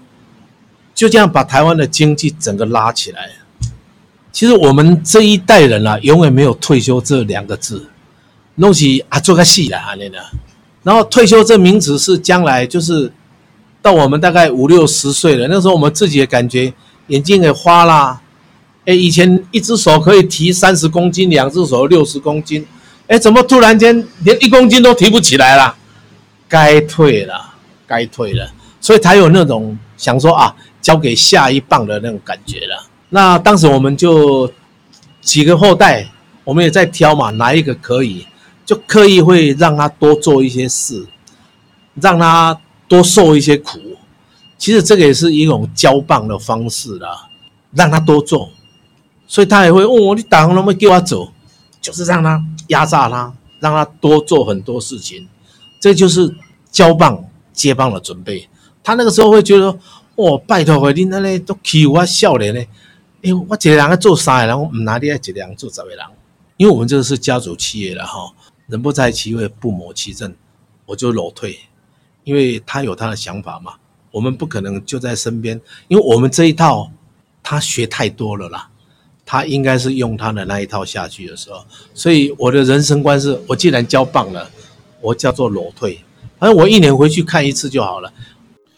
大概五十几吧，大概五十七八岁的时候，有一天看那个报纸啊，哇，开始模糊了，我就觉得嗯，人在老化了。刚刚开始产生那个退休的感觉的时候，哇，很快乐哎！我还叫我的秘书帮我印的那个 A 四，哎，恐怕不止二十张哦。我要什么规划，什么规划，什么规划，哇，真正的退休以后才知道惨呐，没有办法忠于自己。那一些，比如说我两个两个女儿都在国外，我不可能天天去看她嘛。那天天去做运动，天天去爬山，诶，总有空余的时间嘛。哇，那个产生那种很莫名其妙那种空虚感呐、尤其你知道吗？我上班的时候，人家多需要我啊，客人需要我，员工需要我，银行也需要我，诶，还有我的股东也需要我，诶，这些都需要我，那被需要的感觉非常强烈，诶，退休以后连连个电话都没有。你说这样会快乐吗？好空虚哦。所以那个时候啊，开始产生一种，他怎么会突然变成好像一个没有什么用的人呢？诶，那时候真的会恐慌嘞，不被需要的感觉，那是很痛苦的一件事。不被需要的感觉，那是很痛苦的。哎，正好也有一次啦，我一个我一个朋友，哎，他突然间有天打个电话给我，哎，三立缺一个那个白头发的，我说啊。白头发也有缺啊，他说你来就知道了，我就咚咚咚咚跑过去了，哎，居然要叫我演律师哎，我说不会吧，我什么时候当过那个律师啊？啊，那个导演真的很好，他说大哥啊，你不要担心，我们今天用拉背，我说啊，拍电视剧还拉我背，你们怎么啦？什么叫拉背我都听不懂，然后把那个台词放在我前面，他们在后面拍，我一看不会吧，这个台词我也常常看到。以前呐、啊，我我是经营食品业的，员工也不少，不是这个劳工法，就是商业法，什么什么什么什么，反正一大堆法都要去涉猎这些法条，所以这些法条当时我在工作的时候，其实已经背得滚瓜烂熟了。我演了两次那个，哎，判那个什么女主角，那个坏到透，从头坏到透的一个那个那个女主角，我判她刑啊！我想说这下好了，我现在变成包青天呢，我判死你！结果一看到剧本完了，怎么判那么轻啊？但是为了要忠于剧本，我还是要这样判啊。可是完了，播出第二天以后啊，我的同学、我的同事、我认识的人都打电话来骂我：“你是恐龙法官呐、啊！这个人判他一百次的这个死刑啊都不为过，你判那么轻，你恐龙法官，你跟他有什么关系啊？”哦，哎，这样子哎，可是心里好爽哦，人家都看到了。我曾经最开心的有一次。演那个什么教育部的那个教师节的特别篇呢？诶，我看到我自己都很感动的那个影片，诶，是我主演嘞，我演那个傅老师。有一次我带我太太、我女儿、我女婿四个人，诶，吃了将近四千块嘞，四千多啊，好料理四千多。结果我出来结账的时候，嘣嘣嘣嘣说，那个要结账一直盯着我看着，我说，嗯，我有这么帅吗？就他突然间跟我讲：“你是不是傅老师？”我说：“哎哎哎哎哎，是是是傅老师。”哎，他一话不说二话不讲就打八折。哎，我从小哈就是当人家的送货员啦、司机啦，还有就是业务啦，还有场务啦，我都干过。然后自己下来自己做自己的事业。其实社会的历练跟磨练，跟人跟。人跟人的那种相处哦，这包括怎么去待人，怎么去接物，这些东西其实慢慢就是让我在我的生活过程中啊，让我孕育出哈，比如说我当我面对任何一个陌生的环境，包括陌生的工作，我以前不是演员啊，可是当我开始演戏的时候，诶，我也可以因为这一些工作的历练跟曾经有过的经验。诶，我可以带入到现在这个所有的工作中。以我们这一代人来讲的话，当你退休的时候，先一定要自己设定自己，不要太多的目标，让自己快乐，自己快活就好。大概如果你年轻的时候，你只要愿意做，我们当代的人了哈，只要你愿意做，反正做任何事都可以，只要愿意努力。我想大概到我们这个年纪退休了，像我就还有。每个月就月退俸嘛，那个劳工退休有个月退俸嘛，诶，每个月也有几万块，这个叫做衣食无缺啦，很好啊。那怎么把自己调理得好好的，其实才是自己应该去做的问题了，也是自己要面对的课题。当我们退休的时候，不要再回忆过去，因为那些哈都是已经过去了，我们回不去了。所以现在目前。对自己眼下当下可以自己掌握的，比如说我喜欢人家叫我拍戏，我就拍戏啊。只要自己还能够有可以活动的空间，你不要客气，啊你就去。包括你的周遭的什么邻里啦、自强活动啦、一日游、两日游、三日游，包括咱台湾人讲挂香啦、来对铁头啦，啊你就去啊，有什么关系？没有关系，让自己快乐，人都有一个开始嘛。我以前是在高峰没有错，被这么多人需要。可是当我把这个工作交代给别人的时候，我就要认识我自己嘛。我已经做到我最完美了，剩下的时间是属于我的。我要自己做好我自己嘛，对不对？我要做好我自己嘛。其实我也希望，如果说社会愿意哈，一票所谓的银华族。不要计较他过去有多多大的学历，就要讲他的人生经验就好。如果有这个叫夜师嘛，大大学有个叫夜师，是不是啊？如果愿意，我们国家其实可以让这些老人家，这个也是帮助老人家走出户外的一种方式。我其实常常最常接接触到一句话，就说：“哎，陈董啊，你你这样弯得下去吗？”诶，很多人都在看你嘞。我说，为什么我没有办法弯下去？以前没有错，我是人家的董事长，没有什么不好啊。我现在演戏就演戏啊。其实，其实我常常被问到的是这个啦。然后第二个就会觉得说到我们家来，哎呀，你是明星，我会跟他讲，我不是明星，我是偶亲呀嘞哦。这也会调侃自己啦。反正这个人生就是好玩嘛。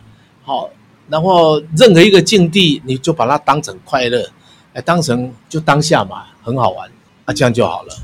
我的同学的太太啊，在台大换那个什么髋关节，他在台大的新大楼的西边十二楼，我就跑去东东去看他，慰问他嘛，带个苹果给他。我下来之后，在那个台大那个电梯间呢，我看到一张好大一个海报。我平常就很好奇啊，我就把它看了一下。台大征求标准化病人，我说不会吧，连病人都要标准啊？啊，如果不标准的话怎么办？我心里那个时候就是这样有一个疑问了。哎，我就东东跑去问了，这个一个好奇就待在待在这里了。哦，原来标准化病人就是台大医医院的教学部，他会训练一批是很标准的假病人。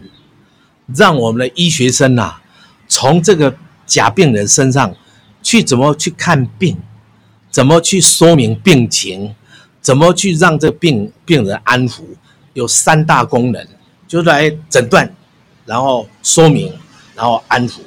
我们就是做这样的一个过程的的训练，然后让医学生呐、从我们身上去学习到他将来怎么成为一个名医，成为一个良医。成为一个好的医生，这是台大标准化病人的缘起，就是这样子来的。如果要严格讲起来，这个比演戏还更要更要演戏，而且更深入。比如说今天我去扮演一个腹痛的病人，我必须要整个他的那个病情，我都要非常了解，包括他痛了几天了，痛了几分痛，痛在哪里，我的表情要什么，我包括连讲话神情。我都要表演出来，好，所以这个其实比演戏哦还演戏。其实这个在这样的一个 SP 的这样的过程中，其实让我最感受最深的就是，当我去扮演，比如说我扮演一个急性的腹膜炎，我那个很痛，那个痛可以痛到七八分痛，甚至于人都快休克了哦。在这个状况下，我我要表现出我那种很痛苦，然后。当看到那个医学生，他只是一个医学生哦，他还不是，他还没有具备医生的那个资格哦，他确实可以从这个中间哦，我们的互动过程中哦，他让我感受到我来这个医院是对的，这医师很很有责任心，帮我看病，帮我问诊，帮我做治疗，我的病是会好的，这是对我来讲，我当 SP 的时候，我最大的。感触，我就会觉得，将来如果我有这个病的时候，我碰到这医生一定很棒，他一定会帮我治好。这是其实我最最开心的地方了。不要想死亡这个字，死亡人都会嘛，死亡只是停止呼吸就好了。我最大的遗憾呐，以前我很会写字，我就准备，哎，现在有一种那个不要老师教的那个水纸是吧？哎，那个上面都有字的，还可以写。哎，我已经买好了，我准备，哎，大概，大概自己静下来，开始要挥洒自己了。我在我们以前不叫国中，我们叫初中。我们每一个礼拜都有一堂课，叫做国画。我们以前叫国画，要写那个用那个毛毛笔画梅花啦，画竹啦。因为我以前画的挺好的呢，啊，可是因为就家里穷啊，只能只能用学校的画，家里没有那个东西画。所以就很怀念，哎，大概不久的将来，我开始要学了。我希望我将来成为一代的文豪。哎，如果我到一百岁，人家称呼我文豪，我会快乐的走啊。对啊，对自己要要相信自己嘛，相信我可以做到任何事啊。哎，我六十六岁，我一百岁还有三十四年，我可以成为一代大文豪吧，没有问题啊。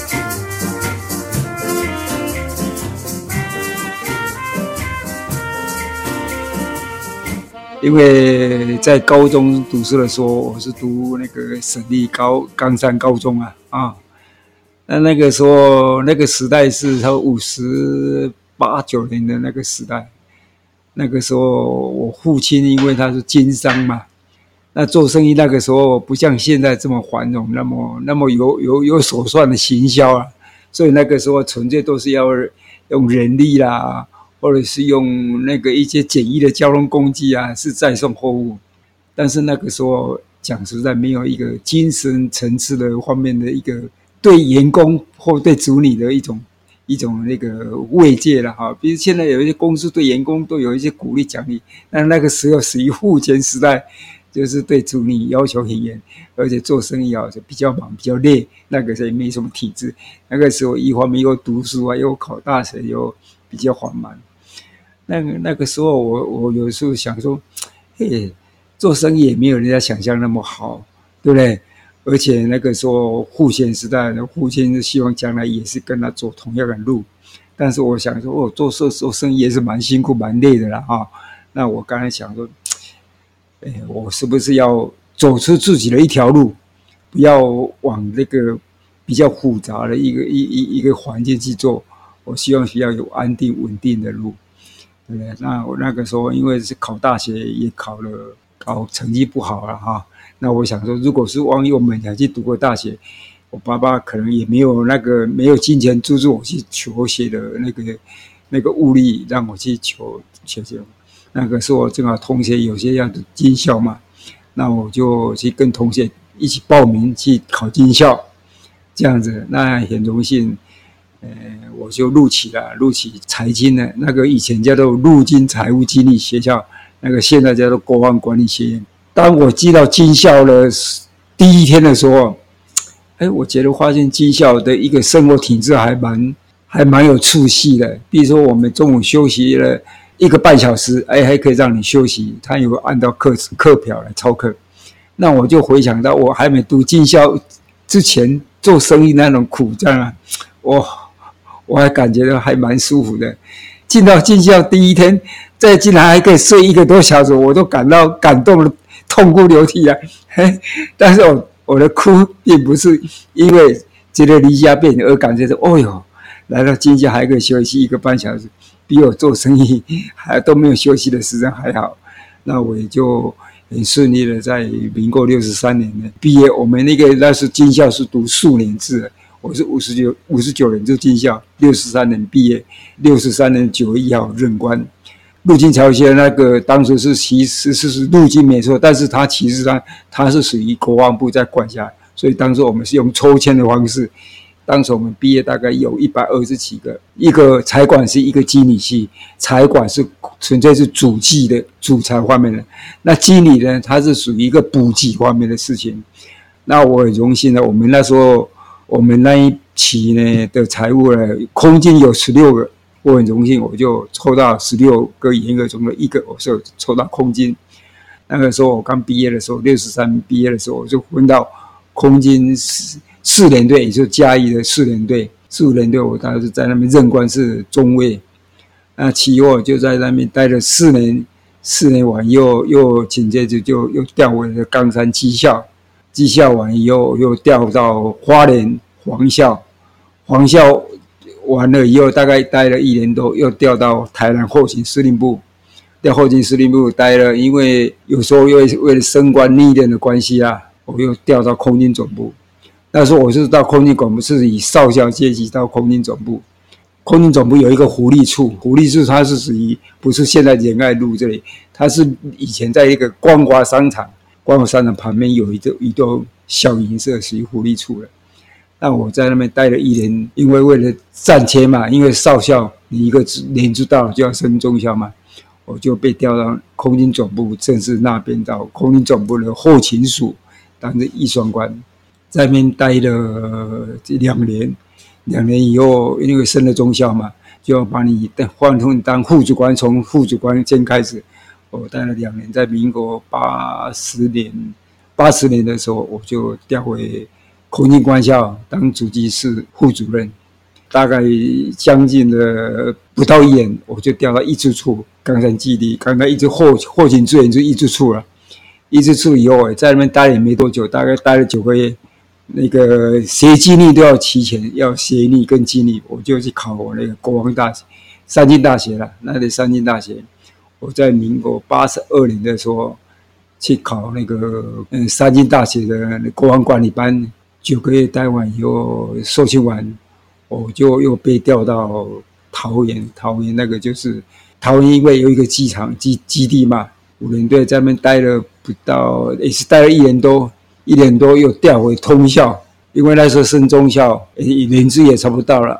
结果长官就把又调回总部，到总部调到那个主技署当预算组的副组长，在那边升了上校。以后又又待了一差不多将近一年半，我又调回后勤那个台湾后勤司令部的当主计处的副处长，副处长在那边又待了两年。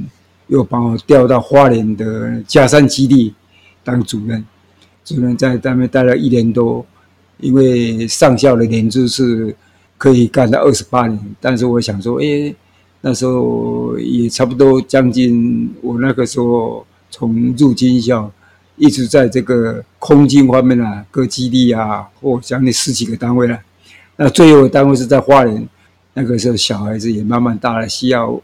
亲属互动，因为我年轻的时候都都在外面跑嘛，都是我太太了，为母在照顾。那现在就我就两个女儿，哇，他们有的经常老爸晚上要坐飞机，这边坐火车到上班的地方，有时候都还还看不到爸爸，有时候看到爸爸要走了，还在哭，所以心里很不舍。但我想说，哎呀，在基地生活待了将近三四年了。到最到花莲了，我想说，应该差不多该有自己的生活方式啊。我没有达，还没有到完全连资退伍的时候，我就提早一年半退伍，而且就是说在花莲佳山基地啊就退伍了。哎，长官有给我电话说，要不要到大陆？他们大陆有一个那个航空公司要成立一个后运转运中心啊，叫当一个稽查。看要不要去？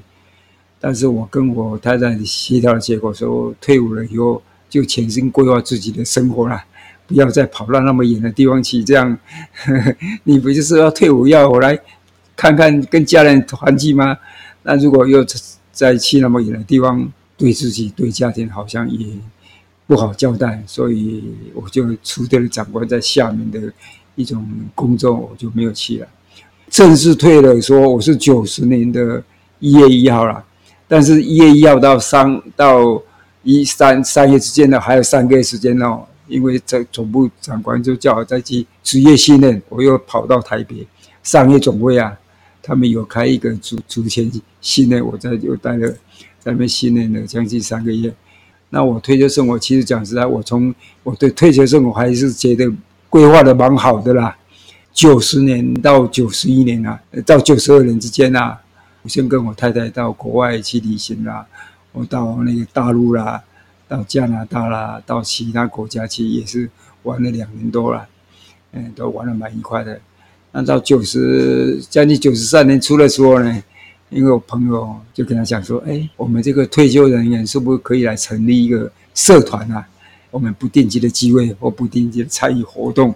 我们那时候成立一个团体，叫做港农会啊，就是包括退休人员，不管是军人或者是社会各界人士，都可以加入这个港农会。我觉得哈，人生是分了三大部分啊。第一部分是你成长的阶段、读书的阶段；第二阶段是你奋斗拼事业的阶段；第三阶段是你退休以后的阶段。但是我这个觉得这个三个阶段呢、都是有因果关系的。你读书没有好好的读，你将来拼的事业你会比较辛苦；没有好好拼事业，你将来退休生活也会更辛苦。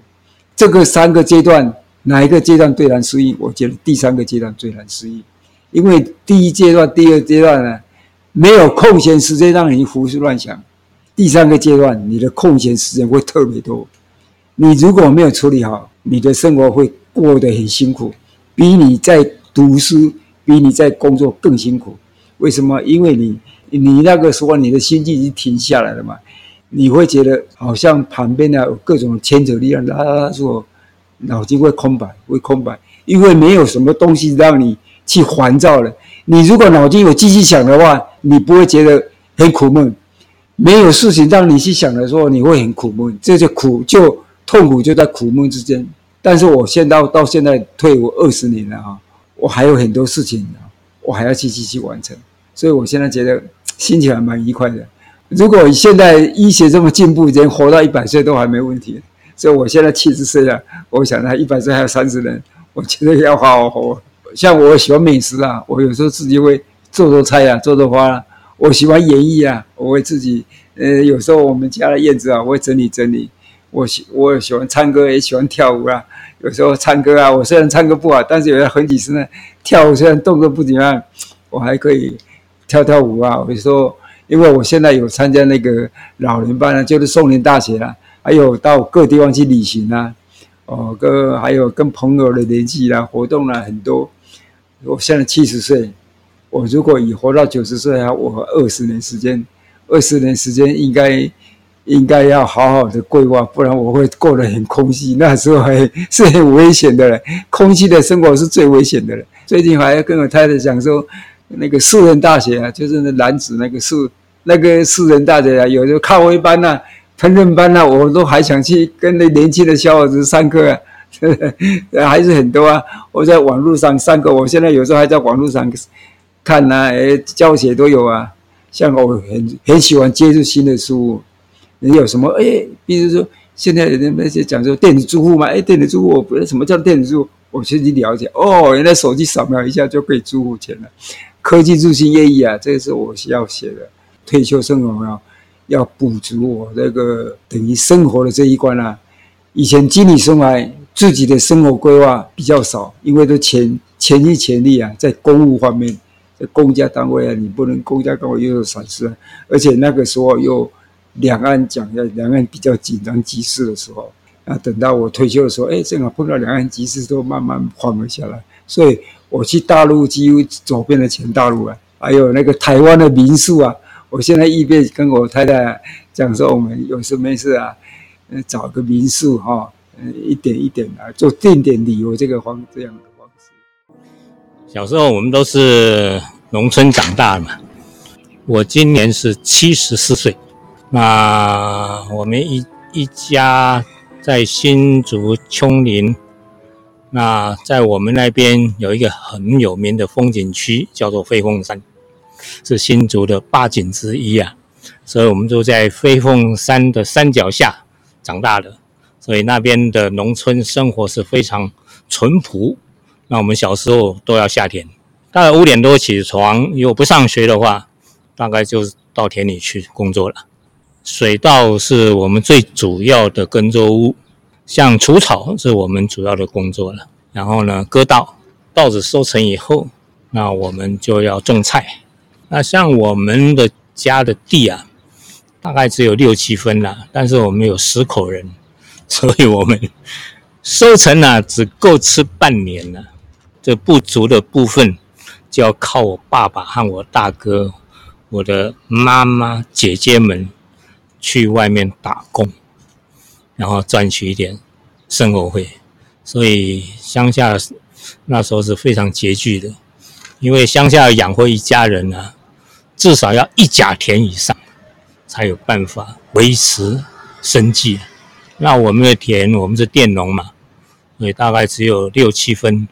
所以我小时候大概国一吧，国二就帮人家放牛啊，国三就帮人家整理橘子园啊，去除草，还要帮他松土。寒暑假都要帮邻居放牛、割草。那除了种稻、种菜以外，再来是种水果。所以这些呢，在乡下都是基本。我们讲的基本技术也好了，基本功也好了，呃，从小就这样训练出来的。那我们因为我是念师范学校，只有寒暑假回家才会下田。那十八岁一毕业，我们就分到台北了。那从此就脱离这个农农村，几乎都没有下田，也没有种菜，因为台北没有地啊。所以，而且我们进入职场以后，几乎都是公务员上班嘛。上班下班就是一般的上班族。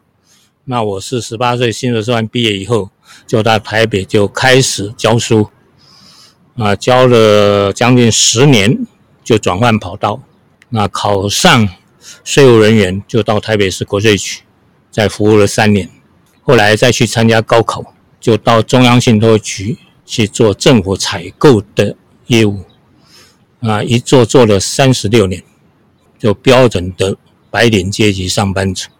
那几乎和职务、和农作完全脱离了，就是上班加班工作，几乎三十几年如一日啊。因为公务员生活的确也也蛮规律，也很呆板，也没有什么多大的变化，就这么平平淡淡做到退休。所以我九十九年底就退休了。呃，退休以后就就想说以后要做什么。因为退休以后时间很多啊，那以前职场所有的技术、所有的专业全部都归零，因为没有舞台了，所以那些国际贸易啊、政府采购啊、什么商业企管啊，以前呢非常非常的专业，退休那一天全部归零，因为没有舞台。那后来想，应该要再自己再另外找舞台嘛。就回想到我们小时候都是农村长大的，所以呢就想说，好吧，那再回到农村，再把农村那一套搬出来，所以就开始非常认真的去研究植物。那这有几个，第一个我去上课，植物的最基本的基本功开始。虽然我们在十八岁以前都在农地打滚，实作经验是有，但是理论没有，书本的知识没有。所以要回头再把基本功捡回来，最主要的就是泥土、水、空气，还有呢植物所有它生长的过程。所以这基本功大概就花了有将近两年的时间，彻底把它搞清楚，知道植物的生长原理。因为植物和我们的关系实在太密切了，不管是食衣住行娱乐。然后每天的柴米盐盐油酱醋茶都和植物有关，所以除了基本功以外，我还跟老师去学做盆景。为什么学做盆景呢？因为在植物界里面最高阶段就是盆景。如果你把盆景能够种活养活，所有的植物一定可以做得非常漂亮。比如说我们到玉山顶看那个柏树、松那个松树，经过上千年风吹雨打。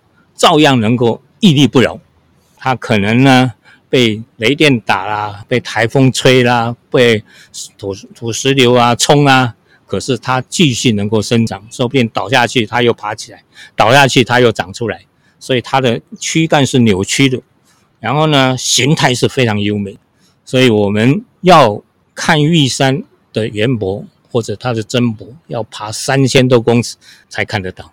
可是我们把玉山那一些把它种在盆景里面，我们就在家就可以欣赏，这就是技术，这就是盆景的艺术。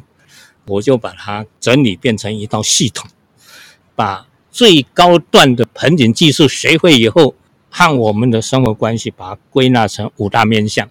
第一个面向就是园艺养生，因为我们每天都要吃嘛，那你知道吃？所有的根源是在哪里？是在植物啊。我们不管每天吃的稻米、面包、蔬菜、水果，都是植物。你吃的食物，它是怎么种出来的？在什么地方种的？它的泥土是什么样的土？它的水是什么样的水？它的空气是什么样的空气？然后呢，它用什么肥料？它用什么方法去种？那种出来以后，它是怎么采收？采收以后，它怎么运送？运送到超市买回来，我们再去烹调，再进到我们的胃。就从农地到餐桌这一段流程是非常非常重要，而且是非常非常和我们息息相关。所以我第一个面向就是园艺养生这一块。所以以前我在中运局有做过大宗物资的买卖。所谓大宗物资。最主要就是稻米、大麦、小麦、黄豆，还有玉蜀黍、玉米，这个我们叫大宗物资。加入 WTO 以后，我们每年要从国外进口十四万五千吨的稻米啊。那你说台湾稻米已经过剩，为什么还要 还要从国外进口？那是规定的，你加入 WTO 就要受它的限制。所以那时候我们进口从哪里进口？越南、从埃及、从加州，全世界几乎所生长稻米我们都会进来。然后呢，小麦、玉米都是大批大批的进来，那个都是非常专业的国际贸易。那我们也经过这个历程，知道这些呢，对我们影响都非常重大。所以这些连接在一起的时候，就是园艺养生这一道。那第二块呢，就是园艺要生活化，生活要园艺化。那像我们做盆景、做盆栽，它最主要目的是什么？你就要欣赏。那如果家里有这些造型很漂亮的盆景，可以让我们每天赏心悦目啊，调剂我们的生活啊。每天弄弄花，弄弄草，也可以呢，让你的心情呢很愉快啊。让植物进入你的生活，你的生活就会非常的丰富。为什么呢？因为我们常常讲，植物你怎么对待它，它也怎么对待你。你天天跟它说话，天天跟它说好话，它又花开得很漂亮给你看。你又不理它，三天不浇水，它就死给你看。除了欣赏以外，你在照顾它的时候，你就会花很多的心思去思考，然后呢，得到很多的知识。所以这一块很适合退休的老先生、老太太们。为什么呢？退休就是时间多嘛。可是有几盆植物的话，你每天就会很忙。为什么？第一个，你每天都要浇水；第二个，你要常常修剪；第三个，你要常常加一点肥料。第四个，你看它开花的时候，你会赏心悦目。那你如果它长乱七八糟，你要不要帮它美容一下、修剪？所以这样的话呢，你不要多。你家里有五盆、十盆这些小盆景的话，你就会你的生活就可能每天的花一两个小时就有寄托。植物是孤独的对话，老人家最怕孤独寂寞。可是你有几盆植物的话，你绝对不会感到孤独，也不会感到寂寞。为什么？有这么多的朋友，花的朋友、草的朋友来陪伴你，所以你可以跟他对话，你也可以来跟他聊天呢，你也可以天天照顾他。所以呢，盆景生活化，生活盆景化，会让你居家生活会非常丰富。那第三个就更高阶段的，我们叫做盆景园艺化，园艺盆景化。我们刚才讲，盆景是最高端的技术啊，所以我们随盆景，除了随它的最基本功以外，随它的造型以外，最主要的就是说，在这里面取得它的艺术层次，拉高我们的生活的眼界。好的树没有好盆子去搭配，也显不出它的美妙。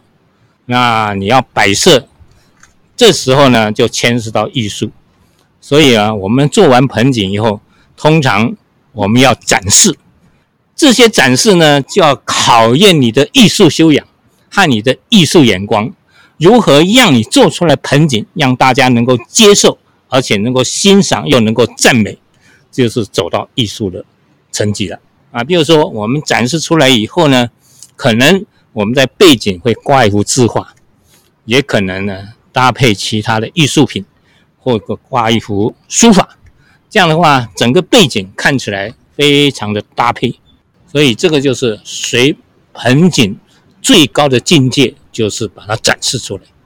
那这个展示就考验你的眼光、艺术修养，然后呢，跨领域，让每一个欣赏的人都能够进入你的境界。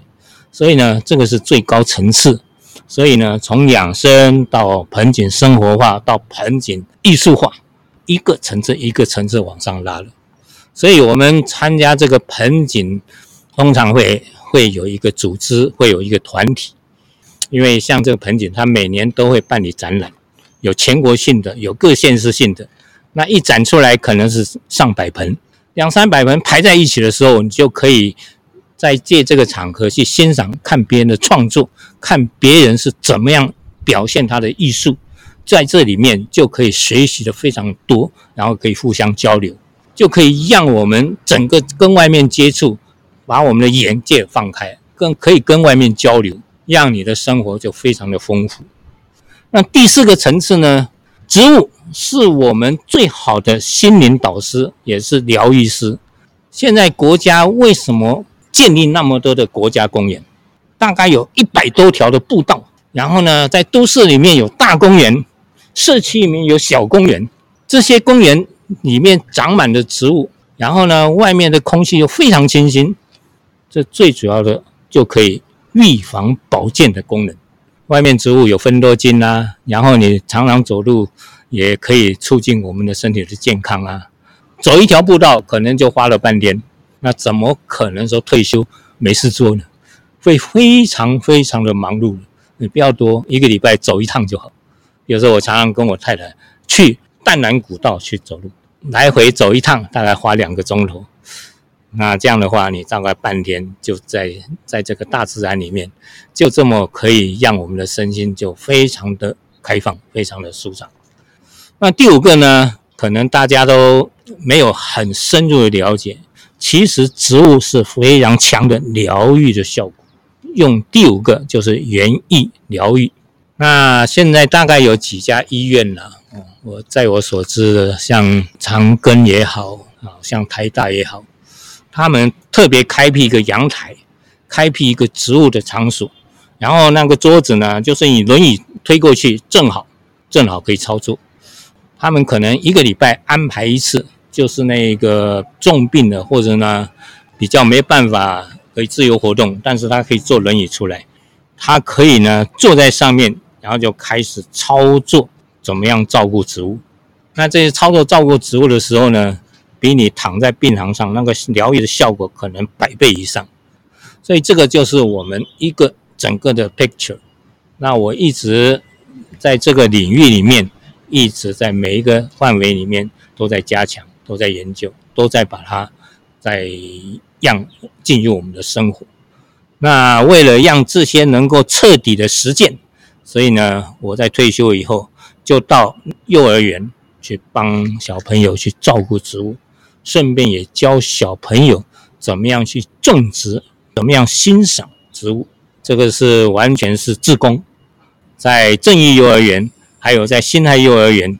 正义幼儿园的小朋友大概有一百三十个吧。那我大概照顾了十年，呃，照顾小朋友大概有超过上千位，小朋友是非常非常认真，而且是接受力是非常强的，他几乎就像一张白纸啊，你讲什么他就照做，所以呢，这个体验呐，对他们讲是最宝贵的经验了。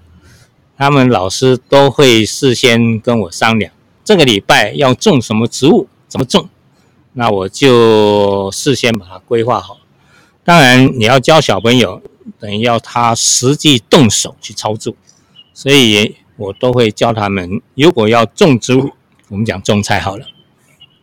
种菜有两种方法，第一个是撒种子下去，第二个就是呢，菜苗把它栽种在上面。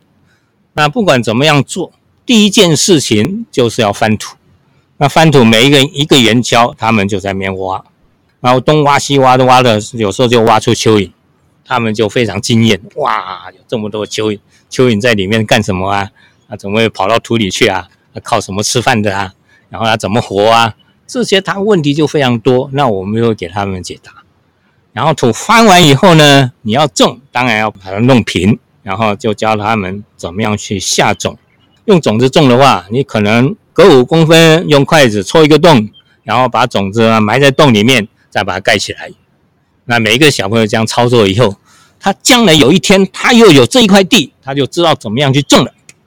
在幼儿园三年的时间，至少有六到八次甚至十次的操作的经验。所以三年下来，我想他基本功大概都学会了。那么种下去以后，当然要浇水，长出芽出来以后。他们天天会去观察，有杂草要拔掉，等到长到某一个程度以后呢，它就会开花。开花的时候，蝴蝶就来了。然后呢，除了蝴蝶以外，还会有毛毛虫，还会有其他的虫。那除虫小朋友很可爱，他直接用手去抓，把这个虫都抓起来。有一次，大概有两个礼拜下雨，结果那个菜虫，他们抓了一百多条，每一个小朋友都敢抓，抓了一百多条，那怎么办呢？好，拿菜叶给他们吃，吃完以后呢，看他们变成蛹，然后变成蛾孵化。这整个过程，他们就知道哦，原来蛾是这样子，蝴蝶是这样变出来的。所以整个生态的过程，他们都体验到了。菜长大以后，那采收，他们采收完毕以后，就拿到厨房给阿姨，马上就下锅啊。中午呢，就开始吃自己种的菜。这农地啊，一直到餐桌，这整个的流程，他们又种菜快的话。大概一个月，他们就看到成果了。那虽然他场地不大，可是他们都可以看到他自己辛苦工作的成果。然后呢，对他们讲，我想一定是非常有感触的，非常有收获。那除了这个以外呢，我想每个小朋友对这一方面他们的兴趣是非常非常强烈的。他们一问问题啊，啊，几乎都是问不停的。那我们当然要想尽办法满足他们的求知欲啊。让他们每一个人都能够得到他们希望得到的答案了。所以在这个互动过程里面，可以看出他们的求知欲望，那个渴望的心情是非常可爱的。那我们当然也是觉得跟小朋友互动，我们也不自然而然的年轻起来。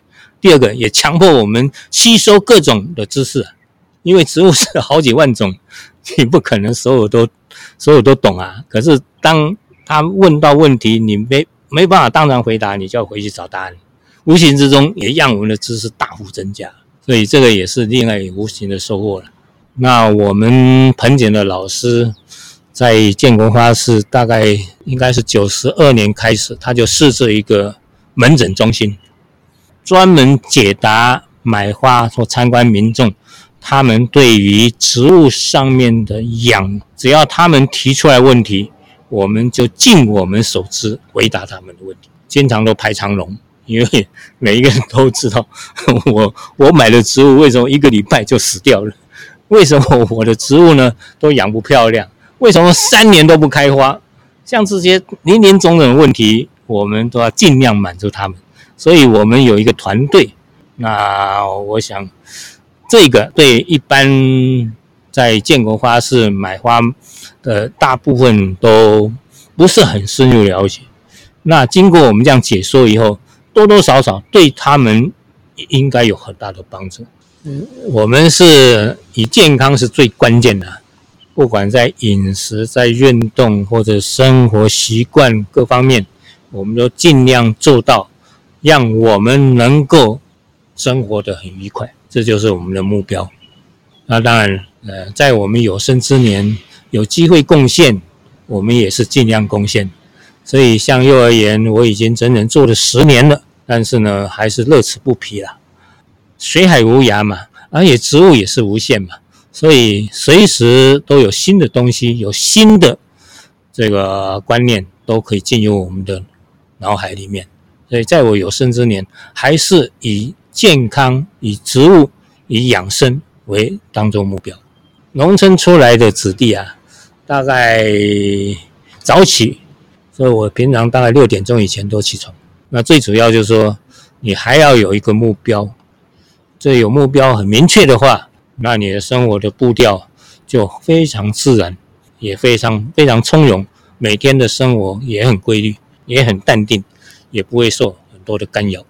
所以就说自己有生活的一种形态。这园艺生活就是刚才讲的，我我那五大面向，如果五大面向都能够做到的话呢，那你的生活步调就非常非常 easy 啊，非常的轻松。单车环岛我超过二十趟，而且我现在所走的都是高山环岛，我们都是重装哦，我们都是背三十公斤行李，合欢山、五岭、塔塔加。因为现在平路以一般环岛来讲哦，这样都骑得不过瘾了。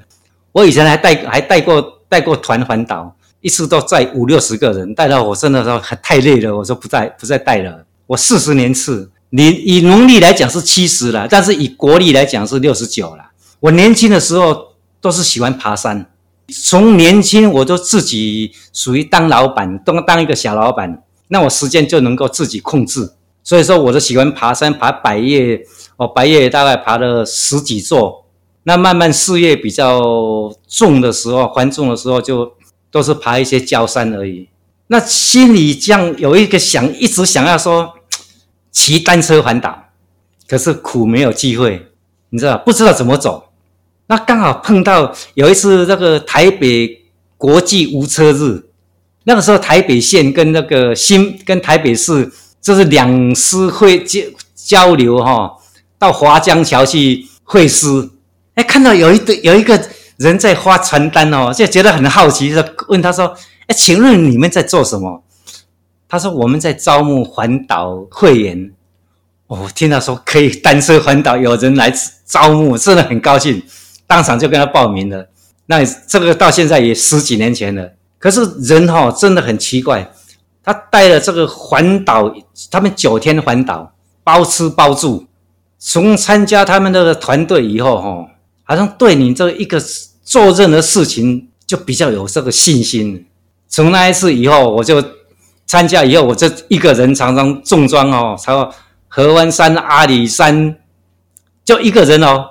常常出去就是半个月才回家，因为我说我是做针织的，那个一些老到民国九十几年了哦，一些针织老板到一窝蜂都到台这个到大陆去设厂，那变成我们台湾这些已经变成夕阳工业了，那对我来讲也已经是不重要了啦，那就就开始走我自己想要走的路，到这种荒郊野外哈，以前还没有这个 3C 手机，都是用那个什么。两 G 的，都只能够打电话，买个地图，然后电池我都带三颗。那个时候好像还没有那个什么行动电源，电池买三颗，充饱电出去哈，电源才够用。其实我我们的家人对这个比较开放，像我女儿，哦，在我年轻的时候，她读大学，他他就参加鲁拉拉的这种写信什么，一个女生哦。那慢慢的我环岛，起码都超过二十趟。尤其最近差不多四五年，我每年都会两趟的重装环岛，要背十五公斤的行李，诶，三十公斤的行李，骑脚踏车去爬合欢山、爬塔塔加。那我最近两年又开始迷上徒步环岛，诶，徒步环岛真的很有意思嘞，一走就是三十天，这个是考验一个人的意志力，自我考验，说看我有没有这个能力去办得到。第一次出发前，我。在家里光是走那个脚踏车步道，连走三个月，就训练这一个这双脚的脚皮不要起水泡，把这个脚皮哦磨得真的是很厚很厚。但是真的讲了，像我这个年纪还要在徒步环岛，靠的是一种意志力。只要你敢踏出这一步，而且你要想到说，我出来的时候哈，二三十个朋友来相送。你没有完成的话，哦，怎么样回去交代对他们的交代，你知道吗？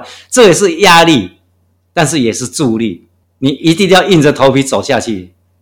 一个人如果说你的双脚不能走动，你的身体大概就快完了。所以说，我的以我个人的感觉，你一个人一定要走动。当你两只脚还能够走，这个各种毛病会不会上升的？我从年轻就开始在捐血，捐到六十五岁，从来都没有红字。我到现在从来不做健检。有的人每天在量血压，我什么我都不量，不需要。这就是对自己要每天运动有那个自信。上了年纪了，大概六十岁以上的人哈，你要计较的应该是运动而已，把你的身体顾好。至于你说钱财啦，或是吃喝啦，这个都不重要。在工作的时候，我每天早上都四点去爬山，回到家七点，然后再开始工作。但是我最坚持的就是，我从二十几岁开始，我就饮食控制，我不会暴饮暴食，我的体重维持都是在六十公斤左右。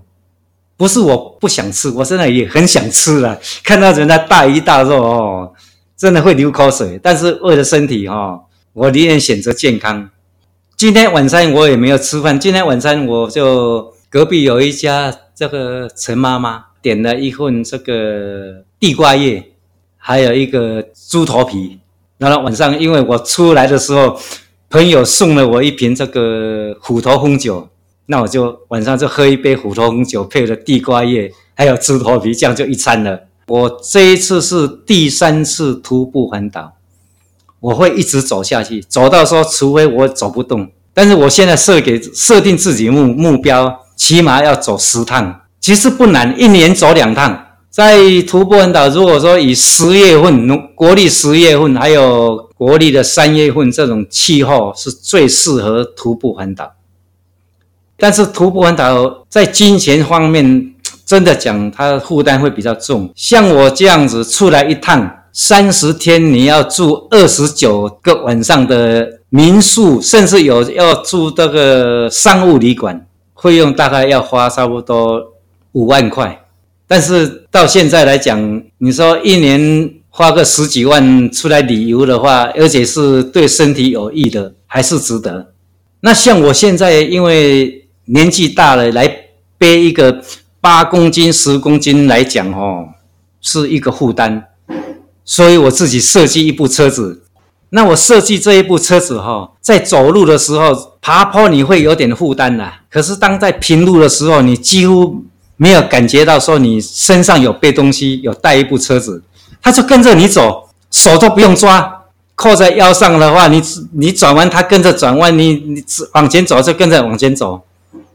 我没有什么药品要带了，但是我还是会带一些保养品的，就是说像我们使用的鱼油啦、叶黄素，哦，这是一种保健的啦。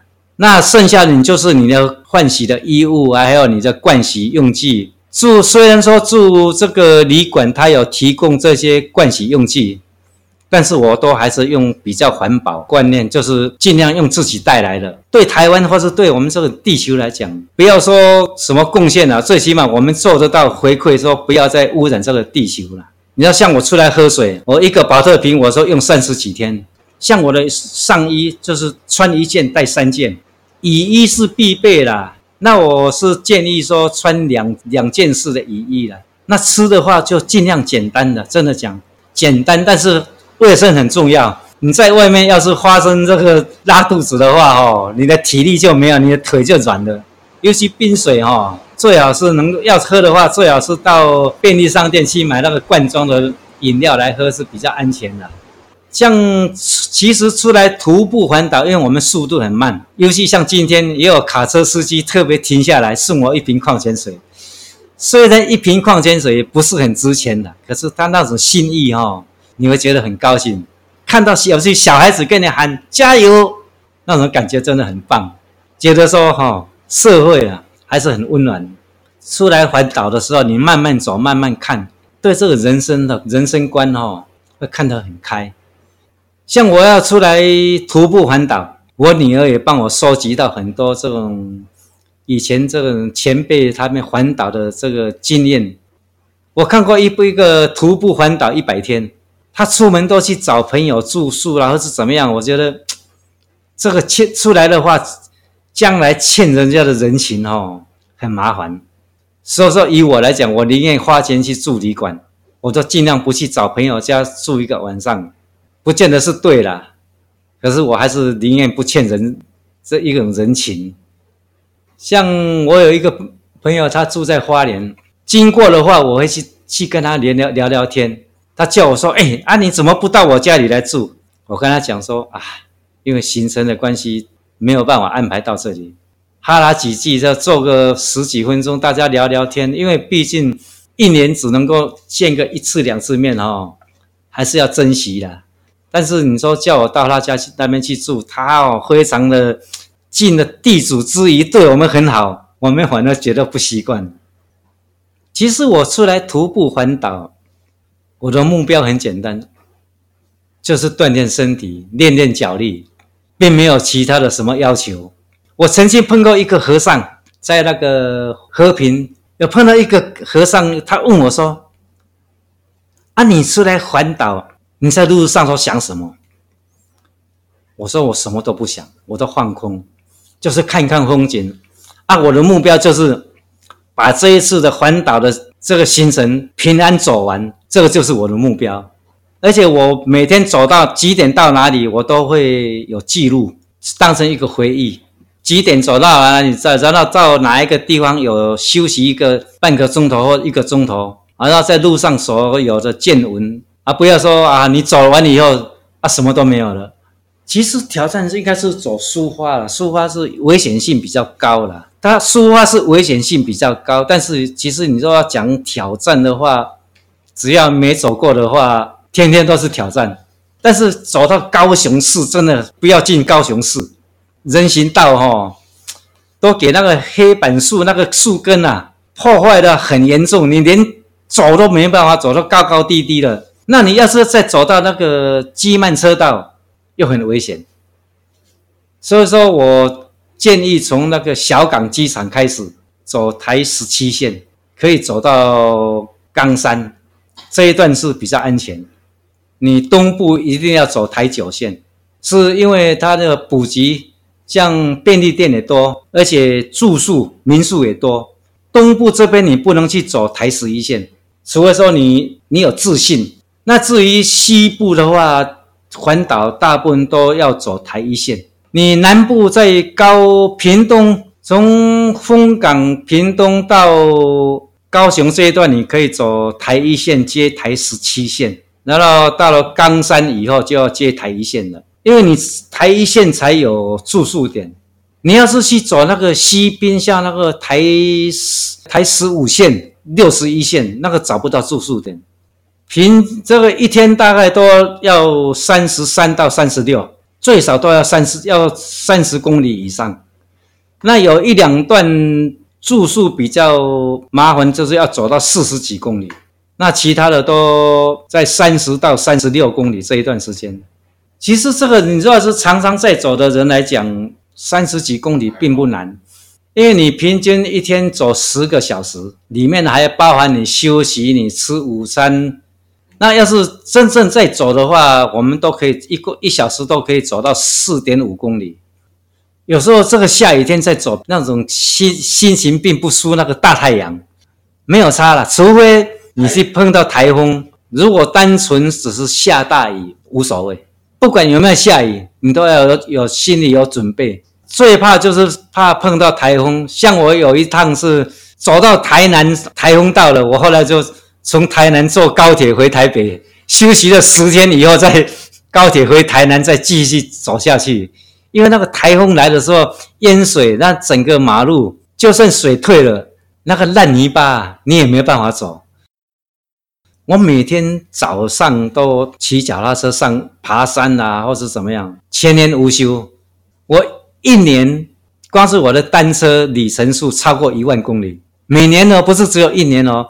不过我是这样子，我三个女儿都嫁出去，我没有儿子，但他们也现在学业忙，也很少回来。有时候我不喜欢他回来，哎，他回来他光夜时间，我都我的时间都被限制到了。以我这个年纪哈，我现在大部分时间都会留在国内，这个做徒步啦，或者是骑单车。过去我到北海道骑单车重装旅游，一趟都是四十五天。我最远骑单车骑到拉萨圣母峰的基地营，五千三百公尺。我二零一四年去的，骑了七八百公里，西藏拉萨骑到尼泊尔。过那个樟木口岸，然后再从尼泊尔那边坐飞机回来。一般人能够爬到五五千三百公尺还在骑脚踏车，哈，这种经历真的很少。那这个也是很值得一辈子的回忆。那以到我现在这个年纪，出国反而不想了，就留在国内，把台湾的各个这个道路到处走一走，看一看了。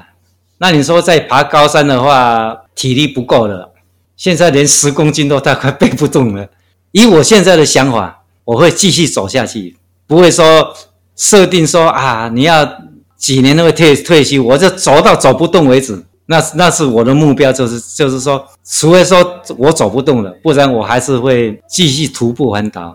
啊，这个没有什么特别的，就是给自己设定一个目标。一个人要是没有目标的话，你变成每天就是不知道干什么。当你把目标设好以后，你就朝这个目标去走，才有一个方向。这很重要。